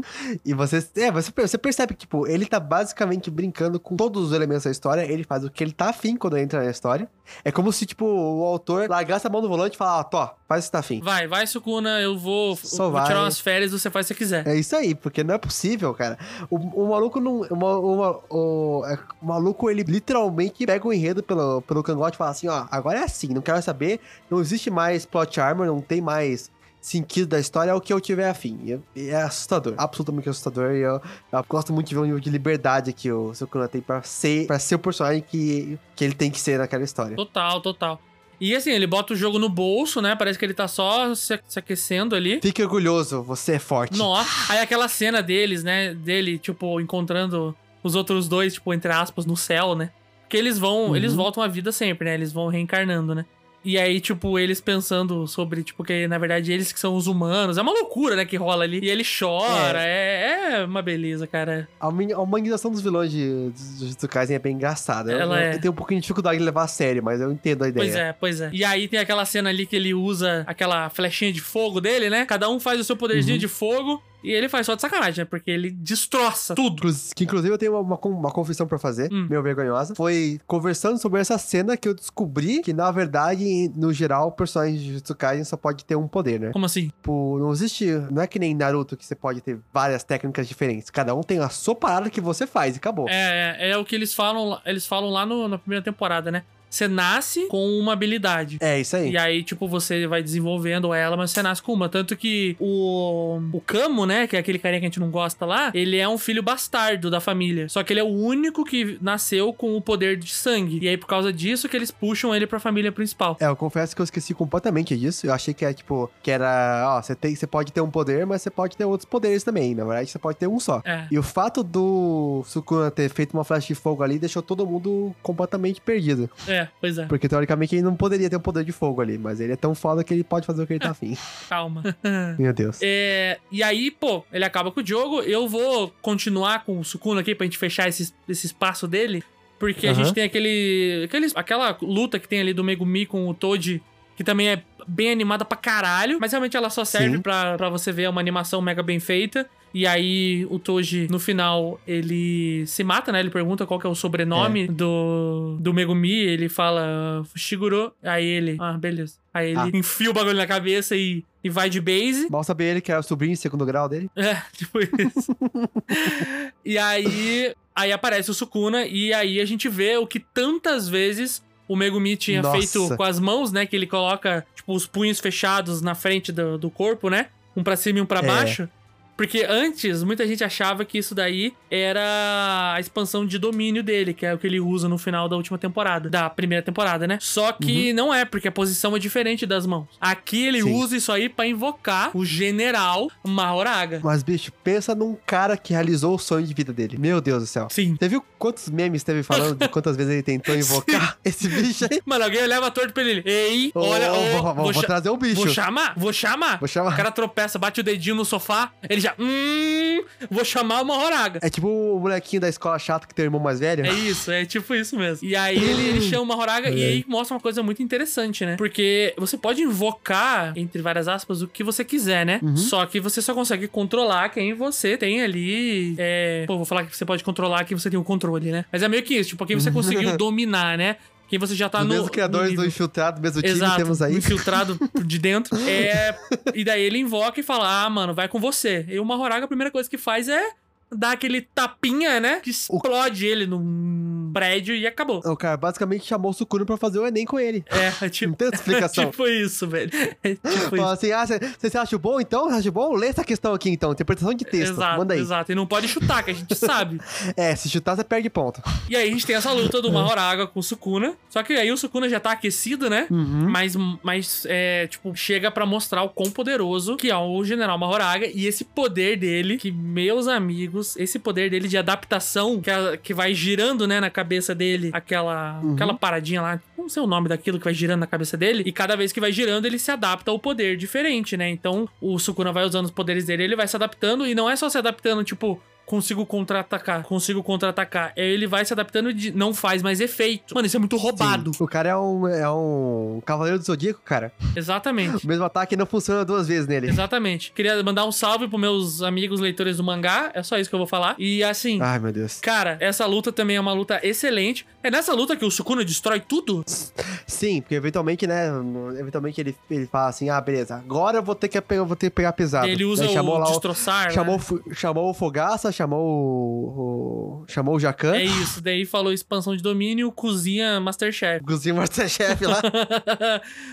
e, cara, eu brinco, mas eu, eu sou humano, eu também, eu, eu também não sobrou, não sobrou nada de mim. Eu tava uma casca vazia quando eu vi aquilo acontecendo. É, é aquele tipo de desastre tão absurdo que você não consegue nem processar o que tá acontecendo ali. Nem o Yuji conseguiu também, né? Ele olhou aquilo e falou: acabou. É isso. Minha, minha conta, minha- o meu débito lá de vidas ficou muito além do que eu vou conseguir nas próximas Aham. 20 vidas, porque Shibuya inteiro virou uma cratera. É, e é pra você E ter assim- uma noção até de que, lá do começo do Gojo, né? O porquê que ele não usa a expansão dele lá dentro, Sim. né? Porque ia ser a mesma resultado que ia ter aqui. É, E, cara, nossa, é. É que é uma destruição, né? Ele simplesmente oblitera, sei lá quantos quarteirões ali. Oblitera, fica um buraco que não existe mais nada ali. porque assim, ó, eu já vi muitos animes usar algum poder maluco que deixa uma cratera daquele tamanho, certo? Ah, Naruto, cara, quando o Pen chega. É, tem tipo muitos, É. mas assim, eu não lembro de nenhum que deixou uma sensação tão grande de vazio depois de você ver a cratera ali. É. É por causa do silêncio, cara. É o É silêncio, o silêncio. porque... Porque... por exemplo, no Naruto, que nem eu falei, quando o Pen chega,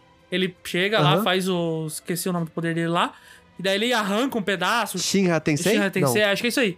Aí arranca um pedaço, só que daí, tipo, tá todo mundo em volta, sabe? Olhando aquilo acontecendo. Ali, mano, não Uhum. tem ninguém olhando. Ali simplesmente é um pedaço do Japão que desapareceu. Enfim, Exatamente. levou o braço ainda do, do menino do salmão lá. Sim, pô, era dois, os dois, né? É, eu acho que é um só que leva. Um só, tá. Acho que é um. Porque no, no, na cena do anime ali no finalzinho parecia que eram os dois, É. mas tudo bem. E. E, cara, é, é o que, é o que você falou ali. E, tipo, você passa muito tempo no anime ali, vendo todas as pessoas que estavam ali, todos os- o pessoal que tava só passando ali, os, os feiticeiros que estavam lá lutando contra os monstros, os bichos que o Marito tinha transformado. Tudo aquilo. Tava, e, assim, tava uma putaria aquela cena. Tava tudo muita ação e música, explosão, animação. E, de, e é de repente que veio nada, que veio o silêncio. É por isso que acho que pega tanto. É, é Mas é. E aí a gente tem, né, o, encerramento da. Do. do ai, caralho. o Encerramento do Sukuna aqui, né? Ele fala: Uhum. Obrigado por tudo, Yuji. Olha só o que você fez. Abraço. E aí, porra, o Yuji já tava fudido das ideias, né? Uhum. E aí ele simplesmente, porra, ele, ele perde ali. Realmente, como você falou, ele faz a conta, ele fala, cara, eu tinha que proteger as pessoas e eu só tô conseguindo fazer o contrário. É, porque a ideia dele era salvar tantas pessoas que ia compensar por toda a tragédia que aconteceu por ele existir. Só que agora, bicho, agora pesou.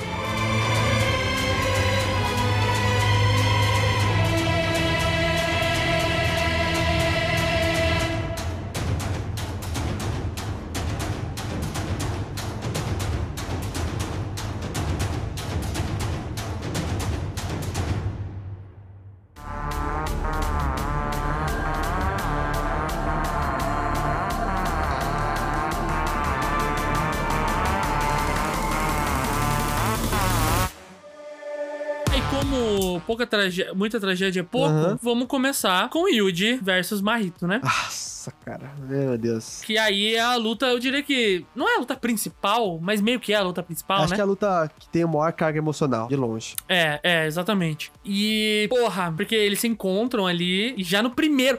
Cara, ah! No primeiro encontro já, tá ligado? Quando o Yuji chega É. pra olhar pro Marito, tipo, ele chega no andar que o Marito tá, tá lá, o Nanami, né? Que já tinha matado uns bichos, tudo, metade do corpo carbonizado, né? Aham. Ah, você, você, pelo menos na Nami, tipo, você já tem a sensação que vai acontecer. Desde que ele chega carbonizado, você começa a ver ele sonhando, você tá pensando, tá, É. ok, vai rolar. Tanto é que eu tinha tomado alguns spoilers já disso, já tava meio que emocionalmente pronto pra isso que ia acontecer. Não, não esperava que fosse tão rápido, certo? Mas, bicho, Uhum. a quantidade de pessoas importantes que esse filho da puta de cabelinho branco já mata, que mata na história é ridículo. É um E sei. não só mata, né? É, desfigura. Mata dando risada, Mata. velho. Ele é. Ele é um filho da puta, cara. Ele, ele foi feito assim com. Foi feito perfeito pra você realmente odiar ele com todas as forças. Por isso que eu, que eu falo, não dá pra falar que é o Haruta. O Marito é simplesmente a pessoa É, não, mais é verdade. odiável Você do, tá do anime de longe, por tudo que ele faz, pela facilidade com que ele faz, tudo que ele faz, como você falou. E Exato. não felizes com fazer isso, ainda fazem o que ele fizeram com o Nobara. Eu não tava pronto pra isso, Thiago. Eu não estava pronto pro que fizeram com o Nobara. Você sabe disso. É. Eu, quando assisti, é. eu tava com uma garrafinha de água no- na mão. Eu taquei a garrafinha de água através do, do meu quarto ali, pro outro lado do quarto. Porque eu fiquei putaço, não tava aceitando, não tava conseguindo. É. O, o episódio ainda acaba antes de você saber que tem o cara lá que cura, que talvez, ah, que talvez consiga salvar ela pra você ficar no. Você ficar no. querendo saber por. Pelo que vem sabendo por muito tempo. Mas o. Sim. Cara, a, a merecia melhor, cara. E daí, Pois é. depois que ele pega ela, você tem o flashback. Ah, nossa, não, não, Pois não, é. não, não. Pois é, mas vamos, vamos por partes aqui. Tá bom, desculpa, o, eu o me descontrolei um pouquinho ali. Exato. O Nanami dá aquela olhadinha e fala, eu deixo com você. Vai tomar no cu, Aham. né? E aí ele só vira e puf, acabou. Explode o Nanami. Cara, ah, tomar no cu, Marito. Na moral, vai tomar no cu. Sim. E aí começa a luta deles. Cara, é um é uma luta muito foda, porque ela acontece, tipo, tudo que acontece em várias batalhas aqui, de vários personagens até, rola nesse nessa luta do Yuji contra o Marito, né? Eles lutam em um lugar pequeno, depois eles lutam em um lugar maior com poderes que ocupam mais espaço. Aí depois eles só dão porradinha, depois eles usam poder de longe. Tipo, acontece de tudo nessa batalha, né? E assim, e é, é pra mostrar o quão forte que o Choso era também, tá? Porque o Yuji, ele consegue, de um certo modo, ficar meio que emparelhado ali com o Marito. Claro que, que nem a gente vê, ele tá dividido, né? É. Mas mesmo assim, ele tá conseguindo lutar meio que de igual, né? Eu, E aí a gente, ao mesmo tempo, tem a Nobara lutando contra outra parte do Marito lá em cima, lá no, no, no térreo, Uhum. usando os poderes dela, que aí a gente vê que realmente era um, era uma, um pareamento muito foda, porque realmente o poder que ela tem funciona muito bem contra ele, né? E, mas assim, ó, eu acho que. ah, eu não sei, eu acho que a luta contra o Marito, tudo bem, o Yuji talvez foi melhor, entre aspas, mas foi muito mais frustrante. Porque ele é um Foi. cara que você pode acertar soco nele, chute, tacar ele contra a parede, fazer o que for. Ele continua. Ele não para. puta continua se levantando. Ele levanta rindo ainda. Ele é o Rock Balboa do mal, É o cara. Rock Balboa do mal, não tem jeito. E vem e fica falando, ah, agora tá bom, agora eu vou usar o meu outro poder aqui porque você me, você me entreteu um pouquinho mais. Ou então, ah, esse socão que eu tomei, ah, o socão que eu dei me ajudou a ficar mais próximo da minha verdadeira identidade. Meu Deus do céu, cara. E é Kokusen atrás de Kokusen, É, tá? só quer, só quer falar, para, toma uma surra logo, seu filho da puta. Exato, cara. Não tem nenhum momento que, que é satisfatório, né? A porrada que ele toma ali. Exatamente. Tipo, ele pode apanhar, apanhar, apanhar. Quando volta pra ele, ele tá. Não, tranquilo, irmão. É isso que você tem? Então, beleza, vamos lutar. E a luta anda, cara, e você fica desesperado. Porque você fala, mano, não tem como o Yuji ganhar. Porque ele tá batendo e o que ele bate não faz efeito. E o que o Marrito bate tá acabando com ele. Uhum. E aí chega nessa fatídica cena, né? Nossa senhora. Dos dois correndo, né? Vem os dois Marrito, bate, bate a mãozinha no outro. E ele só dá aquela. Só dá aquele carinhozinho aqui no, no rostinho da Nobara, né? É, nossa, mano, é. Ele é a. E o flashback? Vai tomar no cu o flashback, Ah, tá? nossa, tá. Cês- é, é o tipo de flashback que eu, tipo, eu tinha demorado tanto pra acontecer que eu, que eu tava aceitando o fato que não ia acontecer, sabe? Você, beleza, Sim. a Nobara não vai ter uma história de vida, ela só chegou lá, tá afim de conhecer Tóquio e é isso aí. E agora, a gente vai- agora que você sabe que ela tá com risco de vida, você vai saber tudo sobre ela pra você se portar mais ainda, como se precisasse de algo assim. E caralho, bicho, dá, dá um ódio, cara. Você tem que assistir tudo aquilo esperando vir a resposta. Você, você ao mesmo tempo quer se importar por que tá acontecendo, porque uma parte super importante sobre o personagem Sim. dela que você não conhecia ainda, mas você não quer assistir o que tá acontecendo porque você quer saber como vai acabar a história ali.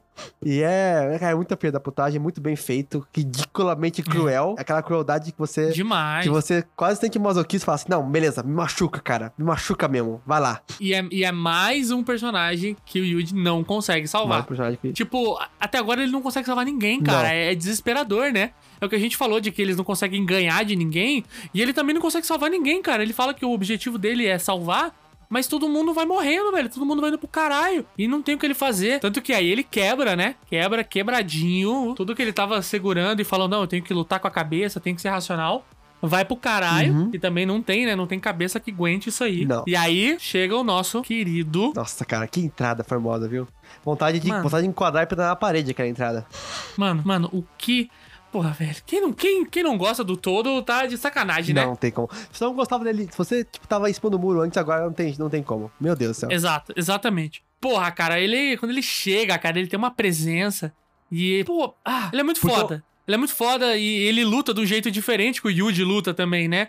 Então dá pra ver que o Marrito ele tem que ficar se adaptando do jeito que ele luta e tal. É muito foda, cara. Sim, é um negócio assim, é um, é um aqui por entrada que se fosse num outro anime não teria feito mais efeito nem de perto, porque é super normal você esperar que chegue um cara de última hora pra salvar o dia. Mas não, mano, Uhum. o todo parece que tá quebrando as regras do universo pra chegar ali de última hora pra salvar o É dia. isso. E é isso que é tão legal. É isso.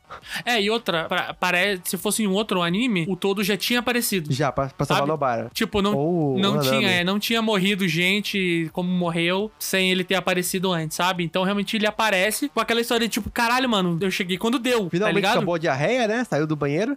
É, exatamente. E aí eles vão pra luta. E, cara, essa luta é simplesmente incrível. Incrível. É uma luta sensacional. Pô, é, é coisa de você ficar assistindo, repetindo, assim, vendo essa luta inteira. Todo mundo dando Kokusen. Aí o, o todo vai empurrando o Yuji.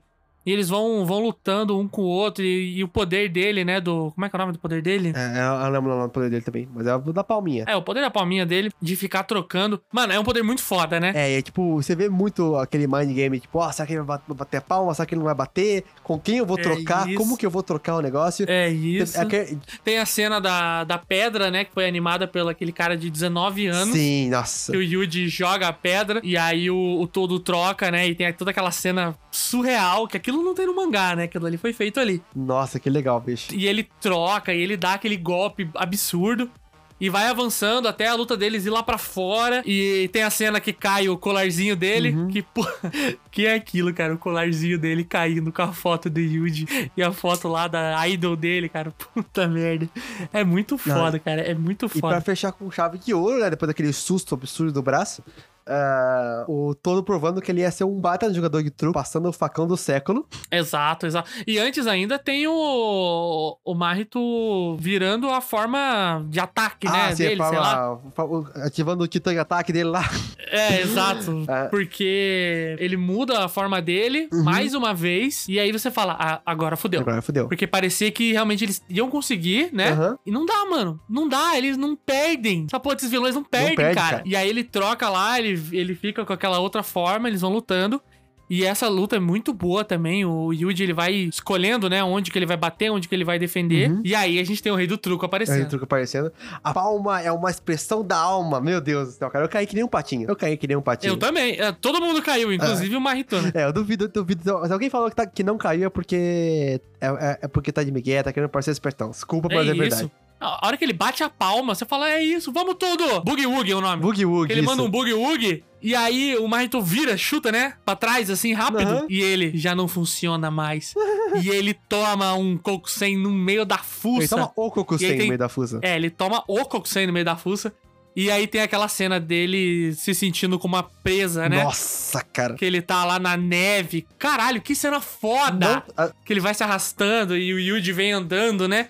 Caralho. assim, depois eu não vou negar que tem uma raiva, né? Porque você pensa assim. Pois. Principalmente perto, perto do final já tava meio que tipo, cara, tá bom, foi divertido, deu, fez ele sofrer um pouquinho, mas Mas vamos acabar nós com vamos isso? acabar com isso e daqui a pouco. Ah, apareceu, tá bom. Exato, porque daí, de novo, esses filha da puta não conseguem ganhar, porque vem a merda do gueto. Uhum. Só- você só vê a mãozinha assim, É, ó. o Gueto não, agora, E- agora a gente sabe, né? Que é o É, Senjaku. exato. Que agora é o- é Kenjaku. Kenjaku, isso. Isso, que aparece ele lá. E ele simplesmente absorve, uma, absorve o Marito. De novo. E foda-se, cara. É. A gente não tem uma conclusão não nessa tem. merda. É só vilão matando vilão. É isso. E aí você fica tipo, hã? Foi tudo isso meio que pra nada? Não, pior. Só pra realmente. Ajudou o vilão. Exato, só pra ele liberar a forma e o, e o Kenjaku falar: Ah, valeu, meu irmão, era isso que eu precisava. E aí pro Yuji ir pra cima do Kenjaku, e pelo amor de Deus, não tem nem. Nossa. Coitado também tá mais, tá mais gasto que pneu de Kombi. exato, exato, exato. E aí. Aí tem a cena, né, que vem o Choso pra lutar contra o Kenjaku, né? Começa a lutar com ele também, é uma luta bem legal ali. Uhum. Ele vai subindo a terra e depois todo mundo começa a lutar contra ele. Mas claramente nada ali ia funcionar. E aí que eu quero saber se você entendeu o que, que ele fez. O que, que é o que, que- No final. Ah, de, falando de li- libertar completamente o- os demônios, você diz? É, mas você entendeu o que, que ele fez ali? Ah, mais ou menos, assim. ah, explica aí, vamos ver. Porque é uma confusão aquilo É, ali. assim, é um, pouco, é um pouco confuso. Ele falou que ele fez uma. Ele basicamente ele transmutou, né? A alma dos. Ah, não, é verdade. Ele, transmutou a alma das pessoas que têm alguma tendência a, a terem poderes e habilidades para elas basicamente terem o despertar dela, certo? Isso, então ele desperta todo mundo que tem alguma habilidade ali que poderia Habilidade ter, né, que poderia latente, essa é a ter palavra. Isso, uma habilidade latente. E ele faz essa transmutação de alma nas pessoas que ele marcou. Isso, também. Lembra que tinham várias pessoas que estavam desmaiadas, que estavam por, por um motivo que ninguém sabe qual que é? Uhum. Inclusive a irmã do Megumi, que aparece no, no anime, Sim, sim. que ela tá lá deitada no hospital e ninguém sabe por quê. Aham. Então, É, aquela cena, várias aquela pessoas... já quando passou já doeu pra caramba. Pois é, porque assim, ele marcou várias pessoas e agora ele fez uma transfiguração de alma que ele não, que não mostra, né, o que, que realmente acontece, eu não vou falar também, Uhum. mas que é o que vai se dar o próximo arco. E, mano, é simplesmente isso, porque daí aparece a mulher lá, que eu não lembro o nome dela, a- a mestra do todo, né, Uhum. e ela meio que dá uma lutadinha ali, mas também não luta direito, todo mundo, aparece o cara do gelo, né, e daí o cara do gelo tenta meio que congelar um pessoal, meio que não dá, é uma luta meio confusa ali, isso que é só pra eles baterem um É, papo. foi, foi, que foi um eu- pouquinho corrido, na verdade, a luta em si no final. Mas tudo bem, né? Foi. teve alta Não, já. e ela é, ela no mangá ela é meio assim também, porque é meio que só pro Kenjaku explicar que ele é o Kenjaku. Aham. Que pra ele, que tipo, ele falou que é o Kenjaku, mas que o Choso reconhece ele como o Noritoshi Kamo, né? Sim. Que é esse cara aí que ele tomou posse de um cara da família Kamo. Que é desses caras que controlam sangue, né? Uhum. E ele foi considerado na época, tipo, como se fosse um demônio entre os humanos, mas que na verdade não era mais o Noritoshi Kamo. Já era o Kenjaku tomando posse do, do corpo dele. Que esse cara Então- claramente existe por milhões de bilhões de vidas, né? É, tipo, ele fala lá que pelo menos. Ele vive há pelo menos mil anos. Pelo menos, sabe? Uhum. E você fica tipo. Ai, caralho. Achei que já tava ruim, mas pelo visto piorou muito. É, assim, eu não vou negar, eu tava muito animado com essa cena, apesar da- das das graças, porque assim, não sei se você lembra, acho que foi no, no primeiro ou no segundo episódio do Jujutsu Kaisen que a gente fez, mas Hum. é, do recap lá, que eu falei que uma das Uhum. minhas maiores expectativas que eu tinha do arco de Shibuya era que fosse ter uma mudança permanente ali. Não Sim. só de matar a personagem, claro, que teve, teve, teve de sobra, mas também de. Mas também de mudar a configuração das coisas pra não ser mais o esquema que tava antes. Porque é muito mal de shonen isso, você ter aquela... Várias outras séries também. Você ter, tipo, uma- um arco épico, gigantesco, super significativo, e no dia seguinte todo mundo volta ao normal. Tirando talvez quem morreu. Aham. O status quo volta a ser o mesmo. né? Isso, exatamente. E aqui, não, cara. Aqui, a- aqui a merda atingiu o ventilador. A galera vai estar vai tá sendo avisada que, tá, que tem espírito, tem maldição mesmo, tem feiticeiro mesmo. Vai rolar uma, vai rolar umas, umas putaria. O Japão inteiro tá em ameaça. O mundo vai ficar sabendo disso. E cria aquela Uhum. sensação de um mundo que tá dinâmico. Que, tipo, tá avançando, que o vilão tá só prometendo É coisa, isso. tá realmente fazendo coisas importantes que estão mudando a história.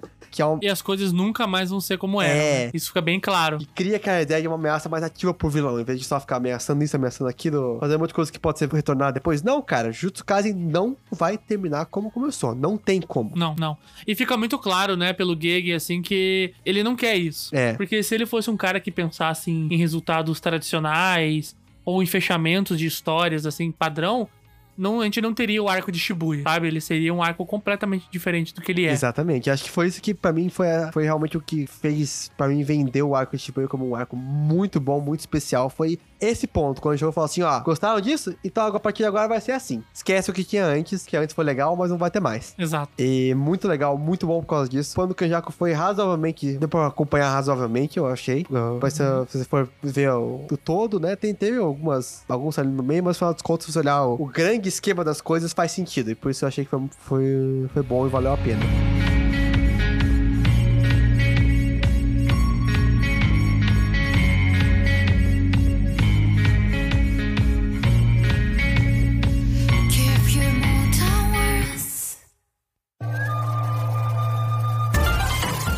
Chegando aqui na nossa finalização desse episódio, pra gente passar aqui rapidinho os nossos pensamentos finais sobre o arco Shibuya, né? Dizer se, se ele se equivalou ao hype que tava sendo colocado. Eu quero até saber mais a sua opinião, porque eu, como já tinha lido o mangá, né? Eu já sabia do que, que ia rolar, eu já sei o que vai rolar daqui pra frente. E até quero colocar um- alguns pontos sobre isso. Mas pra você, cara, pra você que só assiste o anime e tava vendo esse hype sendo construído, todo mundo falando que é o melhor arco dos shonens, melhor arco que existe, que vai mudar a história dos animes. Qual, qual, qual que é a sua opinião sobre isso, assim, sabe? Não só se é um arco bom, porque ficou claro que ele é, mas se realmente ele fez toda essa diferença. Olha, eu vou dizer o seguinte, eu acho que o hype foi tão absurdo que até chegou a. que até chegou a prejudicar um pouquinho a minha opinião no geral. Porque você chega já esperando o mundo inteiro, certo? Mas quanto mais tempo tento eu marinar a situação, pensar sobre o que aconteceu, eu percebo que, no mínimo, é um arco que tá no páreo pra essa discussão. Por causa de todas as coisas que acontecem, de tantos fechamentos e cenas icônicas e como ele lidou com uma quantidade absurda de personagens, porque assim, não é fácil lidar com a quantidade de personagens que, que eles colocaram nesse arco, viu, bicho? É, tem Uhum. muito, é, é muito fácil você se perder entre personagens e fazer uns personagens que não fizeram absolutamente nada no arco, que ah, tem luta só tem luta fora de cena, que não tem nada de importante, que não aprendeu nada, que não significou nada o arco.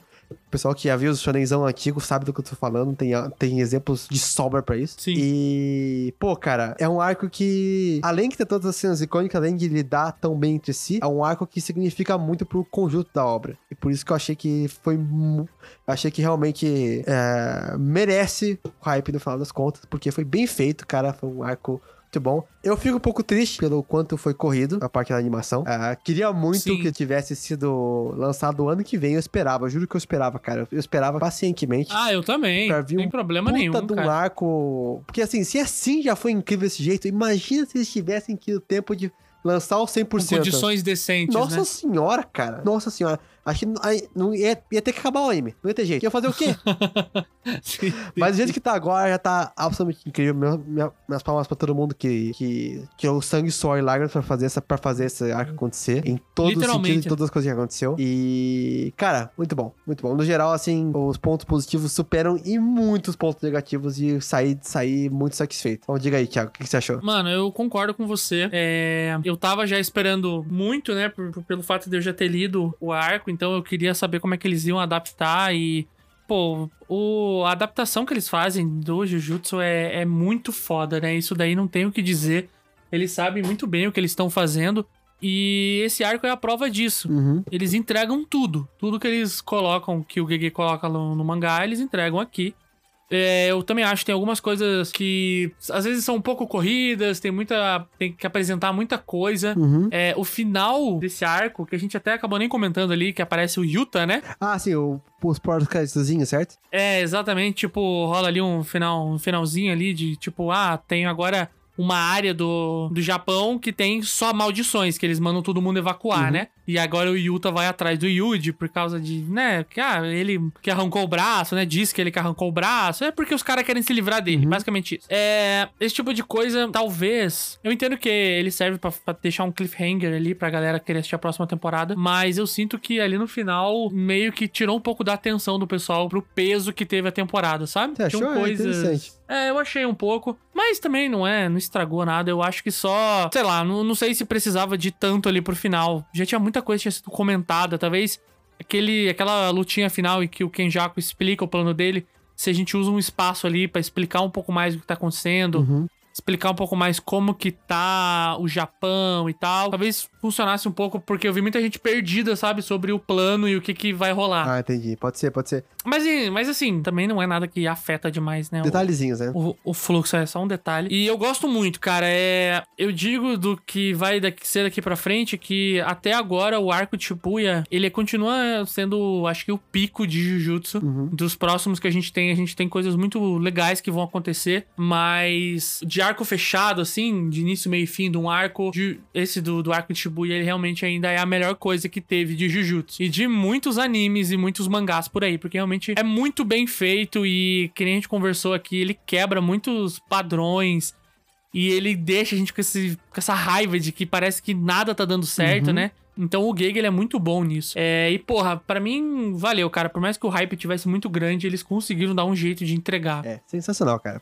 Pra, falar as contas, não tem outra palavra pra descrever. É, total. E quais as suas expectativas pra próxima, pra próxima temporada? Bicho, eu juro que eu não sei. Eu queria, eu queria entender, eu queria entender qual que é a motivação do Yuji a esse ponto, a essa altura do campeonato, pra ele não simplesmente se entregar. Porque, pelo que ele passou, pelo que aconteceu ali, eu entenderia se ele tivesse aquela vontade de falar assim, pô, cara, acho que já deu.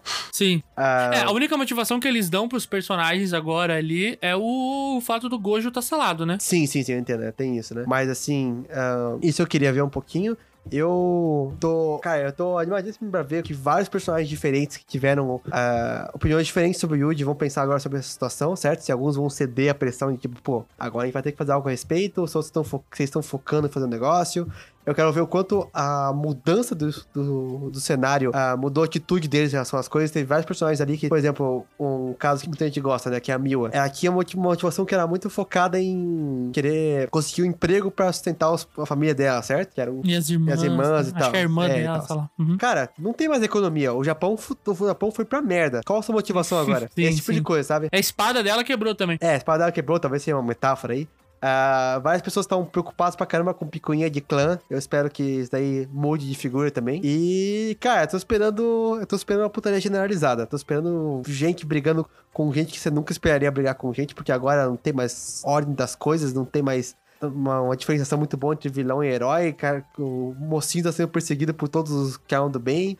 E acho que vai ser um caos. E eu espero que seja um caos e eu acho que vou adorar esse caos. Tô me coçando aqui, mas eu não vou falar nada, Aham. porque, né, eu sei o que vai acontecer. Mas eu digo que algumas coisas que você falou aí é mais ou menos esse caminho. O caos vai ter, porque não tem como não ter caos, né? Sim. Do ponto que a gente parou aqui. Mas uma coisa que eu acho legal que a gente vai ter daqui pra frente é, é o que você falou desses personagens diferentes, assim. A gente vai ter novos personagens, Uhum. mas, tipo, a interação, ela vai fugir um pouco do que a gente tá tendo agora, pelo que você falou de. Realmente, cara, tudo mudou, né? A escola, o Yuji, o próprio Yuji não vai mais fazer. Não faz mais parte da escola de Putz, Jujutsu, você né? não vai pra aula só porque estão atrás da cabeça dele. Não vai mais pra aula. Nossa. Então, tipo, folgado, muitas relações, assim, de personagens, o próprio governo vão mudar. Então, é legal, cara. Eu, eu gosto bastante do, do que vai acontecer daqui pra frente. Acho bem, bem interessante. Um pouco confuso, não vou negar. Mas é Jujutsu Kaisen, Mas- né? Já- mas já é bem interessante. Exato, exato. Mas legal, legal. E eu acho que pra gente encerrar aqui a nossa, nossa conclusão aqui do que foi esse arco de Shibuya, acho que é legal a gente dar o nosso selo, É, né? é a sua vez a agora, gente, certo? Exato. Pra gente dar aqui, pra, caso você não saiba o que, que é, a gente não curte muito essa história de ficar dando nota pros animes de, de 0 a 10, Uhum. porque isso é muito subjetivo, cada um vai dar uma nota dependendo do que for o background da pessoa. Então a gente gosta de dar uns selos pros animes pra explicar um pouco mais, assim, tipo, o que, que aquele anime é, é em uma palavra, em um, em um tópico. Exatamente, porque assim, Então- mesmo que a gente chegue pra você e falar aqui, ó, você acha que é 11 de 10. Mas aí você foi lá e só viu, Em comparação com o que também, só né? viu shoujo na vida. Você vai ver esse negócio? Você vai achar É, horroroso. Não faz sentido, não faz Mas sentido. ideia. Então, Thiago, faça as honras, por favor. Qual, qual o selo que você vai dar, que nós vamos dar para essa temporada de Jujutsu Kaisen? Jujutsu Kaisen, o arco de Shibuya, tem o selo dano emocional. Por motivos óbvios, né?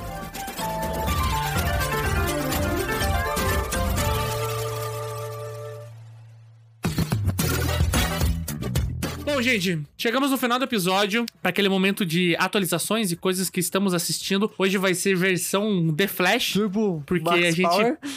A gente passou pra caralho do horário aqui, porque Desculpa, a gente se Thiago. empolga quando a gente tá falando de Jutsu. Não, tá tudo bem, porque a gente tinha que falar sobre tudo que a gente falou.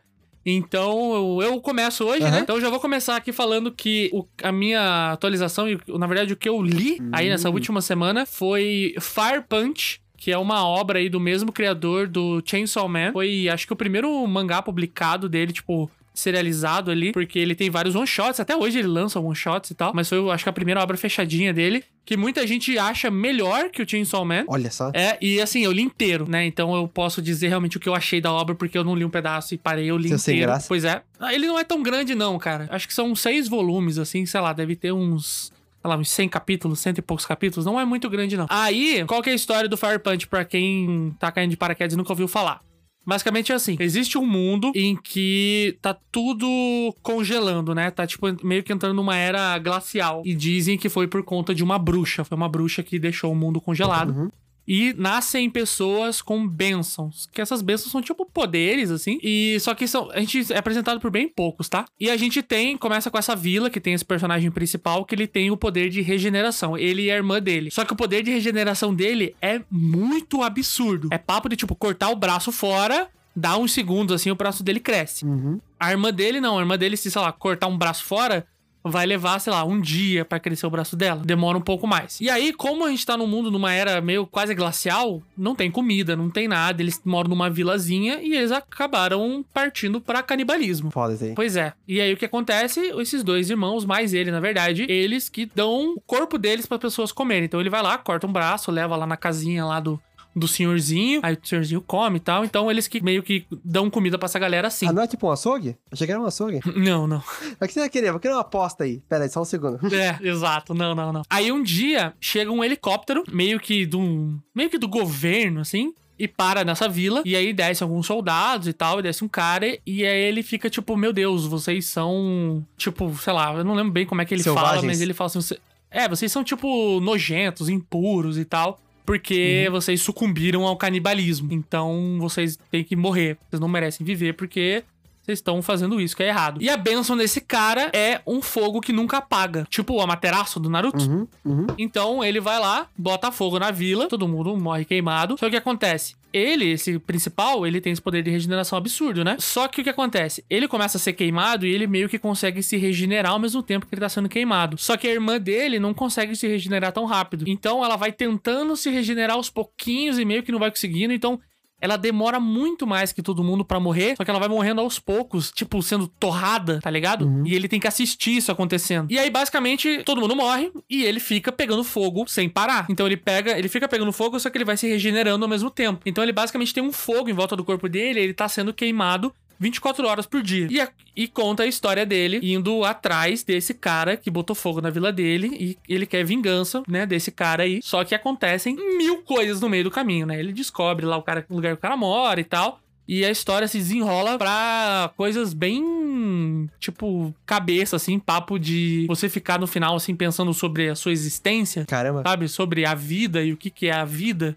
E como que a sociedade, ela realmente, ela é podre, sabe? Uma história bem leve pra relaxar, então, quando chegar em casa. Nossa senhora, cara, acabei esse negócio aí, mano. Falei, meu Deus, deixa eu ver uns vídeos de gato no YouTube aqui, porque eu não tava legal.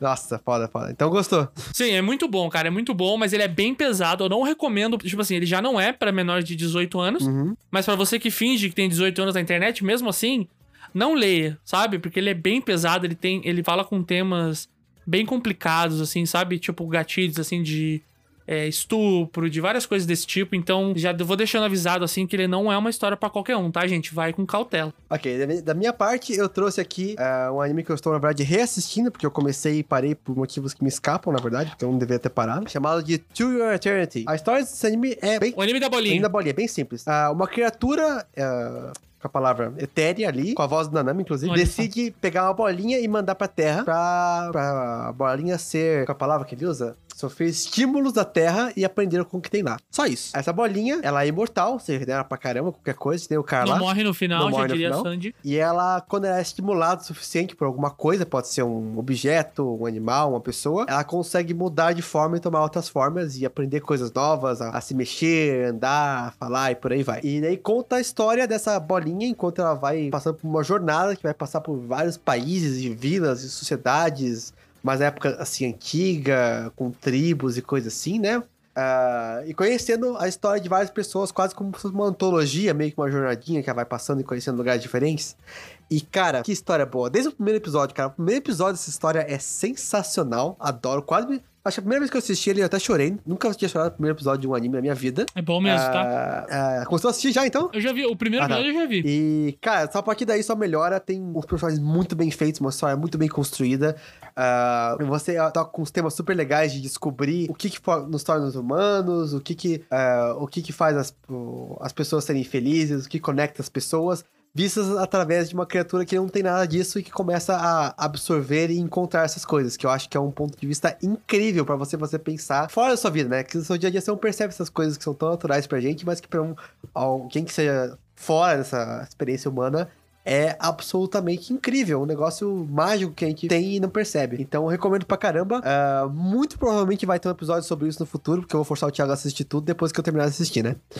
É, Sim, mas é eu imagino que sim. É, essa aí, super recomendo. Se quiserem acompanhar o episódio, já em pontos para esse episódio quando chegar. Já comece a assistir, que tem duas temporadas já. E vamos que vamos. Legal, legal. Bom, gente, foi isso esse episódio de hoje. É, fala pra gente, né, o que, que você achou do arco de Shibuya, se você já conhecia e você foi e o hype valeu. Se você ficou impressionado. Se você não curtiu, né? A gente quer saber a sua opinião, sua opinião independente do que seja. Isso aí. Conta pra gente qual foi sua cena favorita, quem que personagem você acha mais brilhou ali. Quem que mais doeu perder, mas com cuidado pro, pro É, pessoal que tá nos comentários, né? Isso, quem, que- quem que doeu? Qual foi a morte ali que pegou vocês? É, acho que eu já entreguei a minha, o Thiago não falou dele ainda. Não, a minha foi, foi a da Nobara Ah, também. tá, beleza. A da Nobara, ela pegou legal, porque a do, a do Nanami a gente já tava meio que esperando, né? A da É, tá Nobara certo. veio meio que do nada. Mas é isso, gente. Não esquece de seguir a gente lá no Instagram, no DesanimeCast e no seu agregador de podcast favorito. E a gente vê vocês semana que vem. É isso aí, gente. Até a próxima. Falou!